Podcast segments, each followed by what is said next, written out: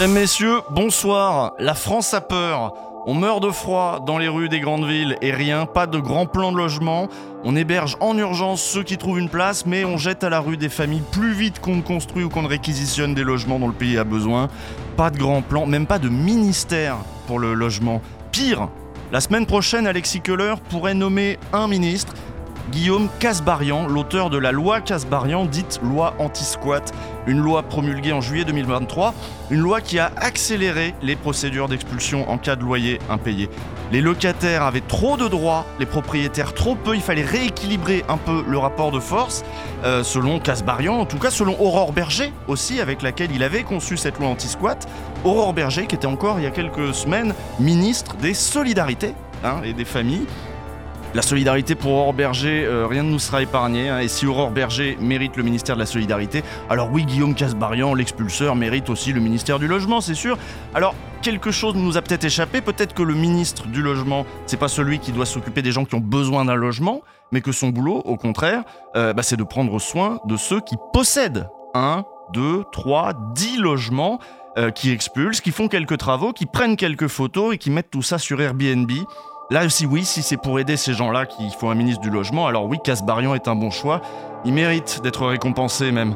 Il mérite sa place dans la lumière, sa place au chaud dans un ministère du gouvernement Attal. Pendant ce temps, dehors, la France a froid à cause euh, de Casbarian, hein, euh, au premier loyer impayé maintenant. La France a peur.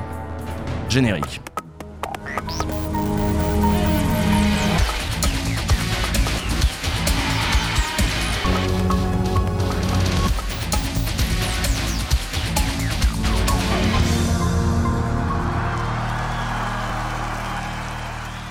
Bonsoir, bonsoir, bienvenue, bienvenue tout le monde, Euh, bienvenue le chat, bonsoir Denis, Salut Usul. et merci, euh, merci d'être là pour cette deuxième édition de La France a peur. Je vous dis de quoi on va parler ce soir, évidemment, il y a beaucoup d'actu, il y a eu un remaniement, il y a eu des polémiques, on va revenir sur tout ça très calmement et essayer de se saisir de ce moment-là. Il y a eu une polémique par exemple sur la ministre de l'Éducation nationale. Qu'est-ce que ça nous dit plus globalement euh, sur ces questions d'éducation? Comment elles sont traitées, pas seulement euh, sous euh, AOC, mais aussi euh, comment elles ont été traitées sous Attal, comment euh, Macron les traite depuis le début, ces, ces- problématiques autour de l'éducation nationale. Et pour ça, on va recevoir dans une première partie Sophie Vénétité, qui est la secrétaire générale du SNES FSU, donc euh, le syndicat des profs, et qui a d'ailleurs rencontré la nouvelle ministre euh, pas plus tard que cette semaine. Et donc on va, on, va, on va parler un petit peu de ça. En plus, Macron a fait quand même beaucoup d'annonces, y compris sur la question des profs, donc ça vaut le coup de prendre le temps. Et puis dans une deuxième partie, on va recevoir donc dans une heure Jean-François Bayard. Qui, va, euh, qui avait fait à l'époque, souvenez-vous, c'était il y a en 2023, je crois, Mhm. un article dans Le Temps qui avait énormément tourné. Euh, Ouais, donc lui, France, ouais. c'est ça, qui s'appelait Où va la France, c'est Mhm. ça. Et tu l'avais reçu déjà, euh, toi, en plateau. Ouais. Donc on va le re-recevoir parce qu'il s'est quand même passé plein de choses depuis. Et euh, bah, on va parler là plus globalement de où on en est, où va Macron, où va Attal. Euh, et euh, bah, c'est pas plus mal de refaire un point maintenant. Ouais. C'est-à-dire qu'il a Jean-François Bayard, a- Mm. qui est un, un vieux monsieur, mais l'esprit très très vif. Vieux à 75 ans, on n'est pas vieux, mais il a, il a persévéré. Il a fait trois papiers. Le premier, Où va la France? Le second, On sait mieux où va la France Et le troisième qu'il a publié sur Blast la semaine dernière s'appelle La France serait-elle arrivée là où elle va? C'est c'est quelqu'un qui a de la suite dans les idées Ouais. et qui, euh, qui creuse quelque chose. Et sa parole est très forte. Et puis, et ce qu'il dit, euh, ben, le fait qu'il ait autant de vues sur, euh, sur le net montre que c'est pertinent en tout cas? Bah, on va en parler avec lui euh, de tout ça. Et puis, évidemment, on est sur Blast. Il faut soutenir Blast. Il faut vous abonner à Blast. D'autant plus que maintenant, pour la première fois, et contrairement à la semaine dernière, comme le, mois dernier, maintenant, si vous vous abonnez, il y a un lien sous le player là, et puis dans le chat, évidemment, vous aurez une petite alerte visuelle. C'est pas s'abonner sur euh, Twitch, euh, c'est pas prendre un abonnement Twitch, hein, c'est vous allez euh, du coup, voilà, vous voyez la petite alerte là en haut, enfin le nom de l'autre côté, et bah, pour soutenir Blast qui est toujours évidemment en accès libre, mais qui ne peut rien faire s'il n'y a pas quand même un petit peu de financement pour aider à financer tous ces contenus, contenu écrit, contenu vidéo et bah, maintenant les streams aussi. Et on va commencer par ça, par parler un petit peu des contenus de Blast, des derniers trucs à regarder. Euh, et après, on va accueillir Sophie dans 10 minutes, un truc comme ça. Et toi, tu as, tu as sorti un édito déjà, Denis, toi, aujourd'hui? Aujourd'hui, ouais, j'ai- euh, en début d'après-midi, Euh, j'ai appelé ça euh, l'atalisme, maladie infantile du macronisme, pour c'est cette allusion à Lénine qui avait parlé du, communisme, du, socialisme, du gauchisme, comme maladie une maladie infantile du communisme. Mais là, on est, on est bas de gamme, hein. on est tout en bas mm. là avec. Et, ce que je raconte dans l'édito, c'est exactement mon état d'esprit, c'est-à-dire ça m'intéressait absolument pas euh, euh, ce nouveau gouvernement. Attal, c'était, je, le sentais venir depuis un moment pour des raisons assez longues, c'est-à-dire. Euh, on va regarder un extrait et puis et on en parle juste après. Et puis soudain, vous vous dites, Oudéa, Oudéa, ça me dit quelque chose. Vous consultez Google, mais bon sang, mais c'est bien sûr le mari de la ministre, Frédéric Oudéa. Il a été le conseiller de Nicolas Sarkozy au budget, puis dirigeant de la Société Générale pendant 25 ans. L'affaire Kerviel et les Panama Papers l'ont plombé mais pas tué. Il a menti comme un arracheur de dents devant la commission du Sénat.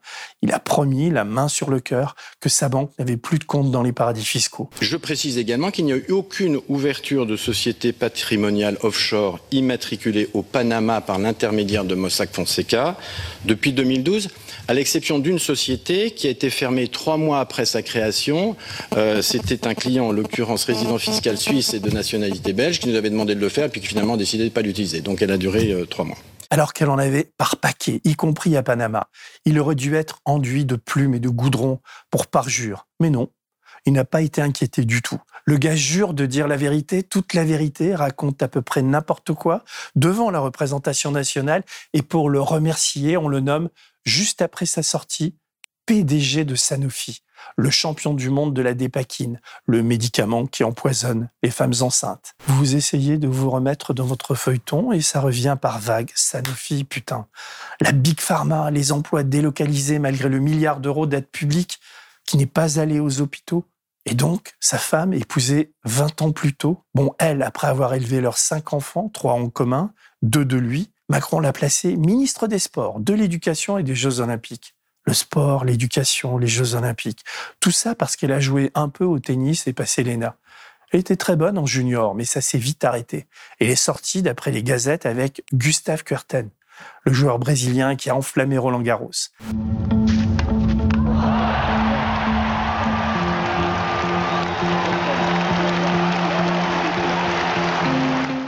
J'adore ce genre de potin. Si j'avais été conseiller conjugal, je lui aurais suggéré de persévérer dans le tennis. Et donc, entre deux matchs, elle a fait Léna avec son mari et Manu. Ah oui, elle est aussi la nièce d'Alain Duhamel et la cousine de Benjamin Duhamel, qui lui-même est le fils de Nathalie Saint-Cric, la grande prêtresse de la politique sur France Télévisions. Voilà, c'est un, un, tout petit monde, hein. un tout petit monde tout ça. Et moi, je ne savais pas pour le, que Frédéric Oudéa, j'avais pas, j'avais pas regardé c'était quoi sa carrière avant. C'est ça que j'ai appris en regardant cette vidéo. Mais c'est exactement, exactement euh, comme ça que ça s'est passé. C'est-à-dire, je regardais Mystery Road, qui est une très bonne série euh, sur Australienne. Arte. Et, ouais, mais parce que vraiment, j'arrivais pas à m'intéresser à, à, au remaniement quoi. Et mm. alors c'était ce qui est quand même très agaçant, c'est que quand même tu regardes un peu la télé, tu zappes et tu vois tout le monde s'énerve, euh, donne des leçons, des analyses, prend un air très sérieux, alors que bon, on se fait enfler mais grave, et, que tout ça, euh, Castéra n'en a rien à foutre de, l'éducation, euh, euh, comment dire, Attal, il en a rien à foutre de, de rien, Macron, c'est pareil. Enfin, tu vois, on est dans un, dans un univers comme ça où c'est du, c'est du placement, quoi. Mm. C'est, une démocratie du placement. On place parce qu'on a des, on a des, des accointances, et Dati, il en a rien à foutre de la culture, quoi. C'est mm. quoi cette blague? Donc tu te dis, ça, me fait penser aussi au dernier épisode de Rhinocéros, celui qu'on avait fait sur euh, France Inter, où on voit que c'est pareil aussi à la direction des médias publics. C'est-à-dire, c'est des gens qui ont fait des, les mêmes écoles, qui sont un peu mm. des mêmes milieux, qui tournent, et en fait, ils sont assez interchangeables. Nous, on parlait de Sybille Veil, par exemple, qui elle aussi était avec Macron euh, euh, pendant ses études. Oui, c'est ça. voilà, c'est tout ce petit monde. Et alors, quand tu es critique, un peu comme tu l'es avec Rino ou moi dans un édito, on, te fait passer pour euh, comment dire, pour, pour quelqu'un de, alors je sais pas, ou d'extrême gauche, ou de complètement lunaire, etc. Alors qu'en fait, c'est un retournement de réalité. Je pense que c'est nous qui, qui rendons compte du réel, quoi. Mm. Mais c'est vrai que je sais pas comment tu es toi, mais il y a une grande fatigue. C'est-à-dire que tu sens qu'il y a une forme d'impuissance, quoi. Mais vraiment, Macron n'a rien à foutre il est capable de, de il, est- il veut être dans la, dans- il, veut être tout le temps dans, dans, dans, dans l'affrontement, dans le, il est, il est dans une stratégie bien à lui, quoi. Puis même Et- parfois ça paraît mesquin, on le disait aussi dans l'épisode, ça paraît mesquin de rappeler tiens machin sort avec truc Mm. qui est le fils de machin. Et nous-mêmes on se dit merde, on est là, on regarde, c'est mesquin de le rappeler, mais est-ce que c'est mesquin de rappeler que mine de rien Léa Salamé elle est avec Raphaël Glucksmann? Faut le dire quand même, mais t'as l'air mesquin en le faisant quoi. Donc euh, entre la petite histoire, les petites histoires et l'histoire qu'on subit, parce que c'est vrai qu'on subit voilà ces gens. euh, Oui, c'est vrai. c'est- moi, il y a une vanne là dans, dans l'édito, c'est quand je lui dis que je dis je suis pas votre conseiller conjugal, mais vous auriez dû persévérer dans le tennis. C'est vrai que quand tu vois Gustavo Kuerten et puis quand tu vois Oudéa derrière, tu te dis bon, euh, je suis je suis pas euh, je suis je pas cette jeune femme, mais Je pense qu'elle gagne bien, euh, elle gagne mieux que si elle faisait du tennis, Ouais, ouais. je pense. puis bon, il y a, on parlera tout à l'heure du, du placement de ses enfants, mais c'est quand même non, bah voilà, moi je suis assez content de cet édito. C'est toujours, je le fais, j'en fais beaucoup moins qu'avant, mais c'est toujours euh, compliqué. C'est-à-dire, je- jusqu'au dernier moment, je sais pas vraiment de quoi je vais parler. Quoi. Puis à un moment donné, c'est, beaucoup d'écriture quand même. Tu vois, c'est du jeu Et puis tu fais des liens, y compris en général avec des bouquins que tu lis, des films que tu c'est vois. ça, T'aimes bien ouais. faire ça. toi. On va euh, avancer avec. euh, je voudrais qu'on parle d'un deuxième format. Oui, Doc Doc Doc. Doc, doc, doc, oui. Moi, je suis très content de. de- ça, ça fait longtemps qu'à Blast, on, on réfléchit, on, on- on- on va se développer de plus en plus sur la, la- la culture. Et le documentaire, euh, comme Mm. d'ailleurs, est, est un peu le parent pauvre. Quoi. Il y a, il y a- il y a des, des dizaines et des dizaines de documentaires, dont euh, une, une minorité, mais quand même, ça représente 5-6 documentaires qui sortent par semaine, qui sont très très bons. Donc c'est une sortent- Doc Doc Doc, c'est une émission de Blast sur les documentaires. C'est ça. Ça s'appelle Doc Doc Doc parce que l'idée c'est d'en présenter trois différents Trois, sur une ouais, des thématique. fois, hein, voilà. Et c'est sur un thème, et celui qui, qui nous mitonne tout ça, c'est Nicolas Houguet, qui est un écrivain. Et, Nicolas, il, donc, il se farcit, il, il, en garde beaucoup, et à un moment donné, une idée lui vient. Et cette semaine, il, il fait un truc autour du capitalisme. Ouais. Il a vu le doc sur Bettencourt, il a vu un doc sur Arte, puis il a vu le doc euh, qu'on a fait avec Yannick Kergoat, qui s'appelle La très grande évasion. Et donc, il, fait un texte à lui, très original, et il donne envie. Et, alors, l'intérêt, c'est aussi que tous les docs dont il parle sont en accès libre. Et donc voilà, après on va faire des partenariats, mais l'idée c'est de développer le documentaire parce que moi qui en ai fait ou qui était qui en ai produit, euh, je peux te dire que c'est énormément de travail, d'investissement, etc. Et le jour où il sort, c'est terminé, puis personne n'en parle quoi. Donc il Mm.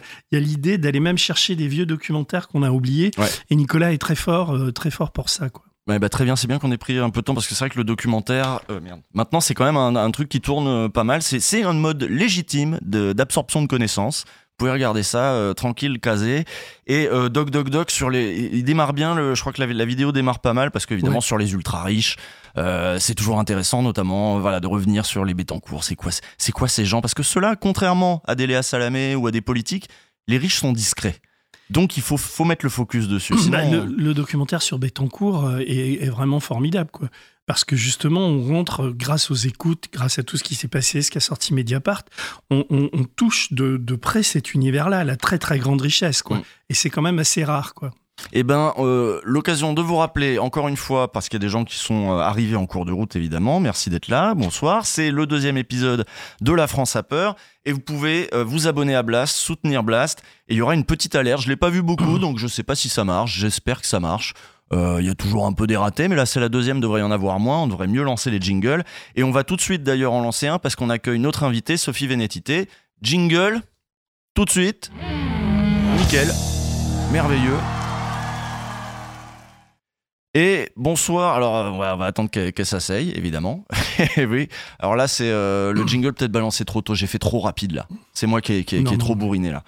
J'aurais dû annoncer ça, avant. vous, vous êtes complètement rodé maintenant. Vous avez fait Oui. tous les plateaux Ouais. télé. J'ai eu une bonne semaine. Bonsoir, Sophie. Alors, je vais, euh, voilà, je vais vous demander de vous rapprocher du micro euh, ou de bouger le fauteuil, je sais pas. Non, ne bougez On n'a pas bien aligné les trucs. Ouais, faut- ouais, vous Non, pouvez, mais c'est bon. pouvez le tirer. hein. Ça doit être bon là. Euh, ouais, je pense qu'il y a des gens qui vous ont. Donc, vous êtes secrétaire général euh, du SNES FSU. Ouais. Et voilà. je pense qu'il y a des gens qui vous ont vu à BFM TV, euh, pas mal là cette semaine, et puis Oui. même depuis quelques années. Je crois qu'on vous avait eu à Backseat aussi. Moi, je crois Oui. que c'est là que je vous ai rencontré. Oui. Et je me suis dit bon là, il y a trop de trucs cette semaine sur l'éducation. Et certes, la polémique. Parfois, on comprend pas quelle polémique prennent ou pas dans l'espace public, dans, dans, dans les médias. Il y en a parfois elles paraissent ridicules. Il y en a elles sont gravissimes et elles ne prennent pas. Et celle-là, elle est pas gravissime, mais elle est significative. Cette histoire de cette ministre euh, nouvellement nommée maintenant à l'éducation nationale, alors qu'elle devait s'occuper des JO, euh, qui euh, scolarise ses enfants dans le privé et qui ment sur les raisons de la scolarisation apparemment.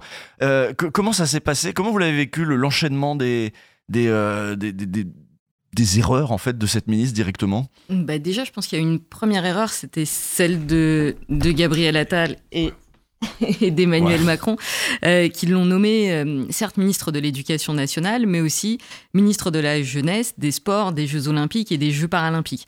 Et ça, ça a été, euh, ça a été la, la première réaction très vive qu'on a eue quand on l'a appris. On s'est dit, mais, mais quel mépris, en fait. non pas qu'on n'aime pas le sport, la jeunesse, les Jeux Olympiques et les, et les Jeux Paralympiques, mais on est quand même dans, dans un moment où l'éducation nationale, c'est pas seulement qu'elle va pas bien, c'est qu'elle est en crise on pourra y revenir, hein, mais euh, nous, on fait beaucoup la, comparaison avec l'hôpital public, vu l'état de délabrement qu'on vit au quotidien. Et euh, on a vécu une rentrée, enfin des rentrées difficiles, etc. On est l'année des Jeux Olympiques et des Jeux Paralympiques, et on nous dit, vous allez avoir quelqu'un qui va gérer tout ça. On s'est dit, mais euh, c'est... Oui, c'est vraiment méprisant. On l'a très mal pris. On l'a effectivement qualifié de ministre à mi-temps parce que c'était comme ça qu'on voyait les choses. Et puis, euh, et puis le lendemain, euh, premier, premier déplacement, et puis on, voit tous en fin de journée ce, ce, moment où elle est interrogée et où elle assume complètement de, de, mettre, euh, alors, de mettre ses enfants dans le privé, mais non seulement elle assume ça, mais elle assume aussi, et en tant que ministre, elle tient un discours qui revient à enfoncer l'école publique. C'est-à-dire qu'elle dit, oh là, mais... Puis elle le dit avec une telle désinvolture une sincérité. Hein. Voilà. Elle a la sincérité. Oui, ah non, mais alors là, pour le coup, je pense qu'elle a été très sincère. ça, je, ça, je ne lui reproche absolument pas une forme de sincérité dans, dans, ce qu'elle dit. Au moins, c'est, on sait, elle dit tout de suite ce qu'elle, ce qu'elle pense. pour mes enfants. Voilà. Et, euh, et, elle dit, oui, mais il y avait un paquet d'heures perdues, vous vous rendez compte, etc. Moi, je veux le mieux pour mes enfants. Et puis, on s'est beaucoup focalisé sur, sur, sur le début de, de, sa tirade où elle parle effectivement de ce paquet d'heures perdues, mais il y a la fin aussi. Il y a la fin qui, euh, qui peut-être, en tout cas, nous, chez les profs, a, a fait encore C'est quand, elle dit. Alors, on, va, bah, les, on va les réécouter juste Peut-être qu'en l'écoutant, euh, voilà, ça, sera, ça sera encore mieux. Mais en gros, elle dit que dans le privé, ses enfants sont heureux. Oui, et puis ils se font des amis, etc. Ils se font des amis, ils sont épanouis, etc. Comme si dans le public, on pouvait pas être heureux. On peut pas se faire d'amis. Voilà, on peut pas se faire d'amis. on a que des euh, ennemis. Euh, on, va, on va se regarder un premier magnéto, euh, ce qui est un petit peu un résumé de. Parce que chaque année, Blast à la rentrée s'intéresse quand même à, ce qui se passe. Et petit état des lieux de comment euh, Salomé Saké avait à la rentrée en septembre parlé de cette arrivée d'Atal, ce, ce début d'Atal qui à l'époque n'était que ministre de l'Éducation nationale. C'était la grande polémique de la rentrée. Faut-il interdire ou non les abayas dans les établissements scolaires? Je vous annonce, j'ai décidé qu'on ne pourrait plus porter l'abaya à l'école. Il faut interdire le port de la baya dans les écoles. La loi, pas de signes religieux à l'école, donc elles ne rentreront pas. La polémique du moment, faut-il oui ou non interdire les, les abayas Et moi, ce qui m'inquiète, c'est que cette extrême gauche est représentée au sein des enseignants. Des personnels spécifiques seront détachés aux côtés des chefs d'établissement et des enseignants pour les soutenir et pour engager aussi euh, un dialogue nécessaire avec les familles et les élèves. Mais on ne laissera rien passer. Je trouve que M. Attal a parfaitement raison. Sur toutes les chaînes de télévision, dans les journaux, sur les réseaux sociaux, le sujet a occupé une place extrêmement importante. Il y a déjà bien assez de contenu sur cette thématique pour que vous puissiez vous documenter et vous faire votre propre avis. Alors aujourd'hui, ce n'est pas de cela dont je vais vous parler sur Blast, mais des autres sujets concernant l'éducation nationale et sa politique qui n'ont pas ou peu été abordés. Car cette rentrée, c'est aussi l'occasion de faire le point sur l'état de l'éducation nationale. Et sans surprise, les problématiques économiques, matérielles et politiques sont nombreuses. Tous les ans, on se pose la même question, hein, particulièrement ces deux dernières années. Y aura-t-il assez de professeurs? Est-ce que le scénario cette année est aussi grave que d'habitude? Oui, c'est la rentrée pour le bon élève du gouvernement, bon élève parce qu'on le dit très proche d'Emmanuel Macron. Oui, j'ai été à l'école privée. Je n'ai pas à renier ou à m'excuser pour ce choix qu'ont fait mes parents à l'époque, comme des millions de parents le font chaque année. Un pur produit de la Macronie qui est en train de se construire une carrière politique de premier plan. À une semaine de la rentrée, elle n'a toujours pas ses effectifs au complet. Il euh, manque encore euh, des enseignants qui ne sont pas arrivés, en maternelle et euh, un demi-poste en élémentaire pour compléter des enseignants qui sont à temps partiel. Olivia est venue compléter la liste d'effets scolaires de sa fille. Son caddie n'est pas bien plein, mais elle en a eu tout de même pour 73 euros. Des absences que subit aussi le secondaire. Au total, 15 millions d'heures d'enseignement perdues pour les élèves. Entre la nomination d'un nouveau ministre de l'Éducation nationale, les fournitures scolaires dont le prix ne cesse d'augmenter, les postes de professeurs vacants, les conditions de travail des enseignants ou encore l'augmentation de la reproduction des inégalités, aujourd'hui, on va essayer de répondre à ces questions Dans quel état se trouve l'éducation nationale en cette rentrée? Qui est le nouveau ministre de l'Éducation? Que révèle la nomination de Gabriel Attal à ce ministère en ce qui concerne les ambitions politiques d'Emmanuel Macron? Réponse tout de suite dans cette nouvelle émission pour Blast. Donc voilà, si vous voulez euh, voir un petit peu ce qui se disait en septembre, n'hésitez pas à retourner euh, voir la vidéo de septembre de Salomé. Euh, et comment ça s'est passé? Déjà, on revient du coup en septembre. Euh, comment ça s'était passé cette rentrée avec Attal Au-delà de la Baïa, justement, les, les postes non remplacés, les machins déjà? Bah, c'est surtout que la Baïa a été un, faut le reconnaître, un, un grand coup politique de Gabriel Attal, parce que quand il... je Pas me très imaginatif. Pas euh. très imaginatif, mais pour masquer les problèmes de la rentrée, d'un point de vue tactique, c'était quand même un, un sacré coup politique et médiatique. Mm. Parce qu'il a annoncé ça une semaine avant la rentrée. D'ailleurs, je me souviens, il a fait cette annonce donc sur le 20h de, de TF1. Et le même soir, il fait des annonces sur le baccalauréat, sur le calendrier du bac, en disant je vais déplacer les épreuves du bac de mars à juin, ce qui était quelque chose que quasiment tout le monde demandait. Sauf que ça passe complètement, complètement à l'as, parce qu'il y a l'annonce sur, sur les abayas, Ouais. et pendant une semaine, on ne parle que des abayas, alors que c'était une rentrée dont on savait très bien qu'elle allait être extrêmement compliquée et qu'il n'y allait pas avoir un professeur devant chaque classe à la rentrée. Et donc ce qui s'est passé, on a entendu Gabriel Attal quelques jours après dire oui, il y aura un professeur devant chaque classe à la rentrée. Nous, comme on est un peu joueur au SNES, euh, on l'a pris, euh, on, l'a pris au pied de la lettre. Et en fait, on a lancé une enquête auprès de, de tous nos collègues. Le jour de la, de la pré-rentrée, on leur a dit interrogez votre chef d'établissement pour savoir s'il manque un ou plusieurs professeurs. Et on a fait ça pendant trois jours. Et au bout de trois jours, on a, euh, on a compilé les résultats et on a vu que euh, dans près de la moitié des établissements, euh, il manquait au moins un professeur à la rentrée. Et on a sorti ça une semaine après. Donc la moitié quand même. Ouais, voilà. Il manquait à la rentrée, il manquait au moins un professeur dans près de la moitié des établissements. Et on a sorti ça une semaine après la rentrée. On a bien senti que ça avait fait dérailler euh, le train de la communication ministérielle. On a bien senti que ça leur avait pas beaucoup plu. Euh, Mmh. Voilà, il y a quelques éléments qui me font dire que ça, j'ai bien compris que ça leur avait pas plu. Mais en même temps, ça a mis la réalité de cette rentrée. C'était la rentrée de la pénurie.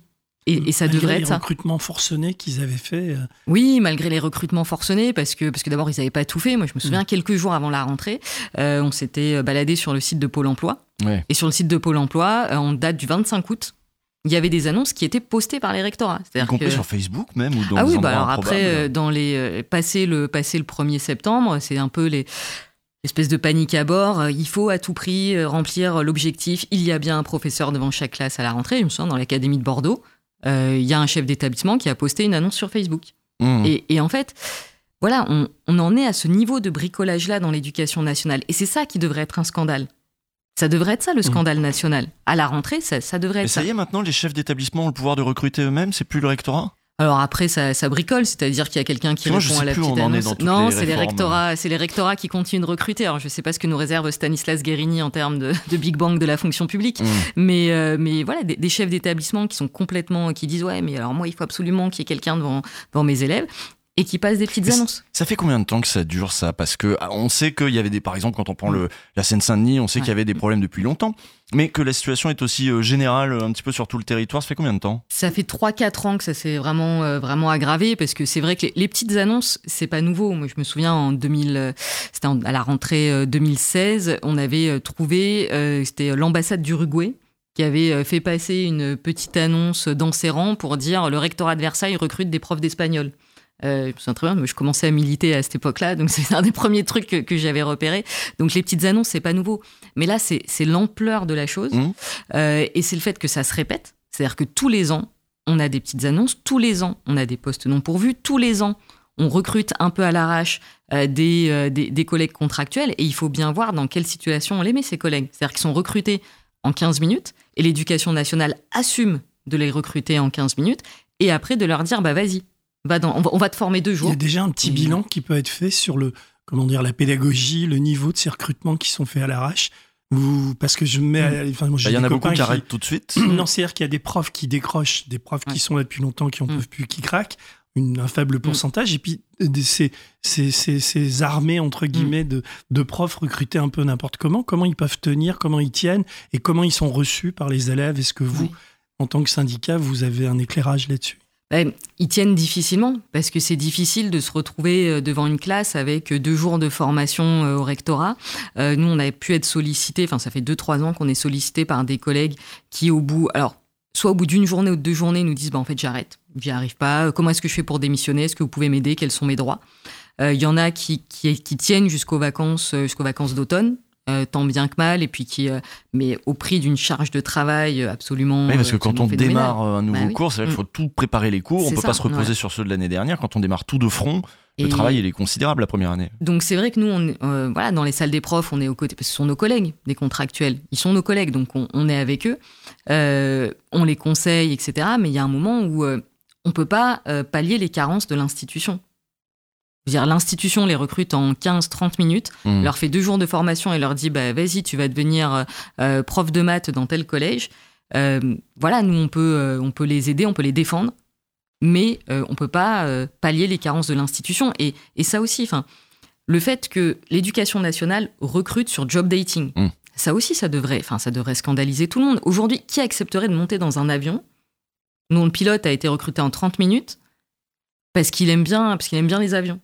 Mm. Enfin, moi, personnellement, je monte pas dans un avion comme ça. Mm. Le danger est moindre. Le, le danger est moindre, mais Oui, ou même juste un mais- bus, même juste un ou même bus. juste un Un bus. Le, le danger est moindre. Avec un mais- permis B. Enfin, je veux Bon. dire, on parle quand même euh, Non, de l'avenir de la jeunesse et, et voilà. Et, et moi, ce qui me, ce qui me frappe, alors c'est vrai qu'on on essaye quand même de, de tirer la sonnette d'alarme auprès des parents d'élèves, qui d'ailleurs bien souvent euh, sont, sont avec nous euh, sur, sur ce combat-là, mais moi, je trouve que la, la société française est quand même euh, encore euh, pas suffisamment réceptive à, à la crise que traverse l'éducation nationale. Ah ouais Parce que les médias, on, on parle aussi assez mal ou assez peu. Comment vous voyez ça vous? On en parle. Alors, je trouve quand même que depuis quelques années, on en parle davantage. Euh, le fait qu'on parle à la rentrée euh, C'est lié au pas- paysage médiatique Parce que, évidemment, par exemple, Mm. quand on parlait de la Baïa tout à l'heure, Mm. quand euh, Gabriel Attal parle Mm. de la Baïa, il sait très bien que dans ce paysage médiatique avec de grosses chaînes réactionnaires qui ont pris beaucoup de place, avec le, voilà, le JDD qui change de main, etc., c'est ça qui va marquer. Mm. Il le sait parce que le paysage est structuré comme ça, mais alors sur les questions d'édu- d'éducation ordinaire, ça ne Mm. prend jamais, en fait.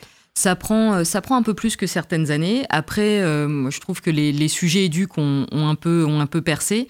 Mais c'est vrai qu'il y a eu des sujets qui étaient assez techniques. Enfin, ces dernières années, on a enchaîné des réformes, réforme du lycée, réforme du bac, etc. Et moi, j'ai le souvenir qu'on avait pu dire attention, par exemple, la réforme du bac, euh, la réforme Blanquer, euh, enfin, on va dans le mur, etc. Et, et, et ça n'avait pas percé le mur de l'opinion. Et, l'année dernière, Ouais, tout le monde s'est aperçu qu'il y avait des épreuves au mois de mars et que, oulala, les élèves, ne, il y avait plus de troisième trimestre, les lycées étaient vides. Mm. Et euh, tout le monde a dit, là, mais finalement, elle est peut-être pas si bien que ça, cette réforme Blanquer. Bah ouais, mais alors par exemple, nous au SNES, ça faisait trois ans qu'on l'a dit, et on s'est fait traiter de tous les noms, y compris par Emmanuel Macron. Quand on, a, on s'est mobilisé contre cette réforme, moi, je me souviens, Emmanuel Macron, il nous a traités de preneurs d'otages quand Ouais, on a fait grève contre Classique. la réforme du bac.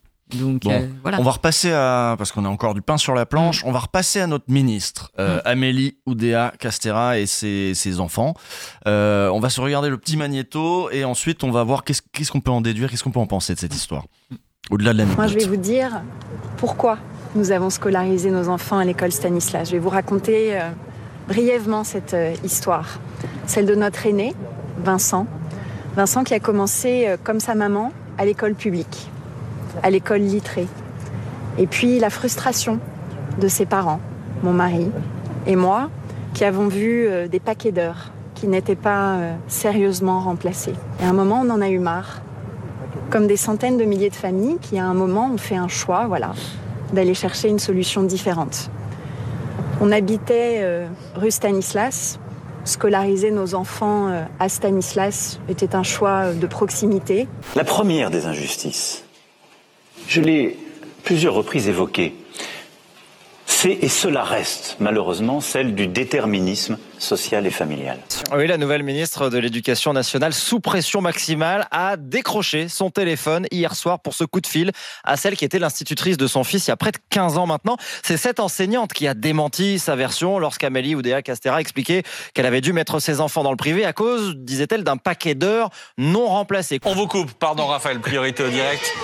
Amélie Oda Castera, la ministre de l'Éducation, arrive à l'instant dans cette école littrée du 6e arrondissement où son, son fils aîné a été scolarisé pendant six mois. Elle déplorait les paquets d'heures non remplacés dans cette école. Non, il se trouve que mon enfant était dans le- la même école publique que, que, que le, le petit d'Amélie Ou- Oudéa Castera, l'école qu'elle a citée, l'école littrée. Il y a passé huit ans en- entre la maternelle et le primaire. Il n'y a jamais eu d'absence non remplacée pendant huit ans. Vous n'avez jamais Ja- eu pour jamais dans cette école. Nicolas, j'étais surpris surpris surpris que, que cette école soit pointée du doigt comme Oui, ça parce par qu'elle la l'a- elle ministre. l'a cité. Elle a dit c'était l'école littrée euh, et dans cette école il y a eu un paquet d'heures. Donc Bah, on- moi, il n'y a pas eu de paquet d'heures euh, d'absence avec mon fils. À peine nommée ministre de l'Éducation nationale, j'ai été interpellée par Mediapart sur les choix de scolarisation de mes enfants. J'ai voulu y répondre sans esquiver l'attaque. Je l'ai fait avec sincérité. J'ai tout entendu, les leçons de morale sur l'école publique de la part de ceux qui mettent leurs enfants dans l'école privée, l'agressivité de ceux qui rêveraient de raviver une guerre entre l'école publique et l'école privée. Guerre qui n'existera pas.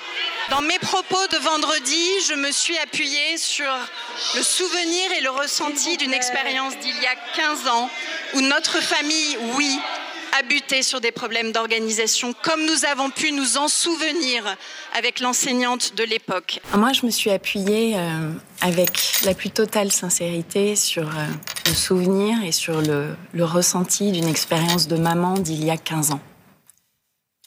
Maintenant, euh, les états statistiques du rectorat et ce qui compte le plus, la parole d'une enseignante, me donnent tort. Dont acte. Mais vous plaidez la bonne foi en tout cas. Totalement. On, on continue, on continue. Oui, on continue. excuse-moi une petite- Alors finalement, alors, vous étiez quand même au courant de ce meurtre Non, J'étais au courant. Mais franchement, et ça c'est la vérité vraie, à l'époque, mon ministère ne dépendait pas de, de cette sinistre affaire, n'est-ce Oui. pas Donc, Alors, alors finalement, euh, responsable quand même. Responsable, mais pas coupable. Bon, tant que tout le monde est de bonne hein. foi. Ouais. Euh, moi, je voudrais qu'on revienne sur. euh, elle a dit on va pas réouvrir une vieille guerre. Euh, le- la guerre du public et du privé, moi j'ai l'impression que le privé ça a toujours été là, moi de- dans, dans ma vie. Moi je suis né euh, en 85 et pourtant il y a eu une baston en 84, euh, la bataille pour l'école libre, où en effet il y avait un projet de la gauche de dire bon euh, le financement public de l'école privée euh, ça va bien. Et la droite s'est mobilisée très très fort en mode bah vous imaginez la, la sociologie de ce genre de mouvement social, c'est un peu comme la manif pour tous quoi. La droite s'est mobilisée très très fort, elle a même rempli un peu les rues pour l'école libre et pour que, on en- que cette situation ne bouge pas, euh, ou en tout cas, voilà, on en est là, on en est toujours à ce- C'est ça, cette vieille guerre dont nous parle, euh, nous, nous parle la ministre. Il faut la rouvrir, cette vieille guerre? Moi, j'ai trouvé que, bah oui, tiens, on pourrait peut-être la rouvrir, cette, vieille- cette vieille guerre. Elle est intéressante? Bah, en tout cas, oui, c'est intéressant. C'est Mhm. intéressant de regarder aujourd'hui ce que fait le privé, ce que fait le privé sous contrat. Euh, il faut quand même rappeler une chose le privé sous contrat, il bénéficie de fonds publics et il trie les élèves. Ça, c'est quand même quelque chose de fondamental et une différence fondamentale avec l'enseignement public. Nous, nous ne trions pas nos, nos élèves. Nous les accueillons tous. Et sans aucune payent. distinction. Et dans, dans le privé, les, les élèves payent, mais il y a- il y, a un tri, les élèves payent. Nous, dans le public, on ne trie pas. On accueille tous les élèves avec le même objectif, c'est de les faire grandir, de les faire s'émanciper euh, par, euh, par, par les savoirs, euh, indépendamment de, de toute, toute influence religieuse ou autre. Et c'est quand même ça le projet de l'école publique. Euh, l'école privée est très loin de ça. Alors quand Amélie Oudéa-Castera nous dit euh, oui, mais finalement euh, le privé concourt de la même manière que le public au service public d'éducation, parce que c'est quand même un peu ce qu'on sent derrière, derrière ces déclarations publiques. Et nous, c'est ce qu'elle nous a dit quand on l'a rencontrée lundi. Nous a dit, mais en fait, public et privé concourent au service public d'éducation de la même manière que dans les transports. Et ben, vous avez euh, des, euh, des entreprises publiques et des entreprises privées. Moi, j'ai été très choquée par ça. C'est la que- délégation de service public, on appelle bah, ça. ça veut dire qu'elle, en fait, elle indifférencie l'école privée et l'école publique. Et en indifférenciant l'école publique et l'école privée, en fait, elle affaiblit les, euh, je dirais, les caractéristiques de, de l'école publique. Euh, non, une école qui, euh, qui trie les élèves, qui sélectionne les élèves, ce n'est pas la même chose que l'école publique.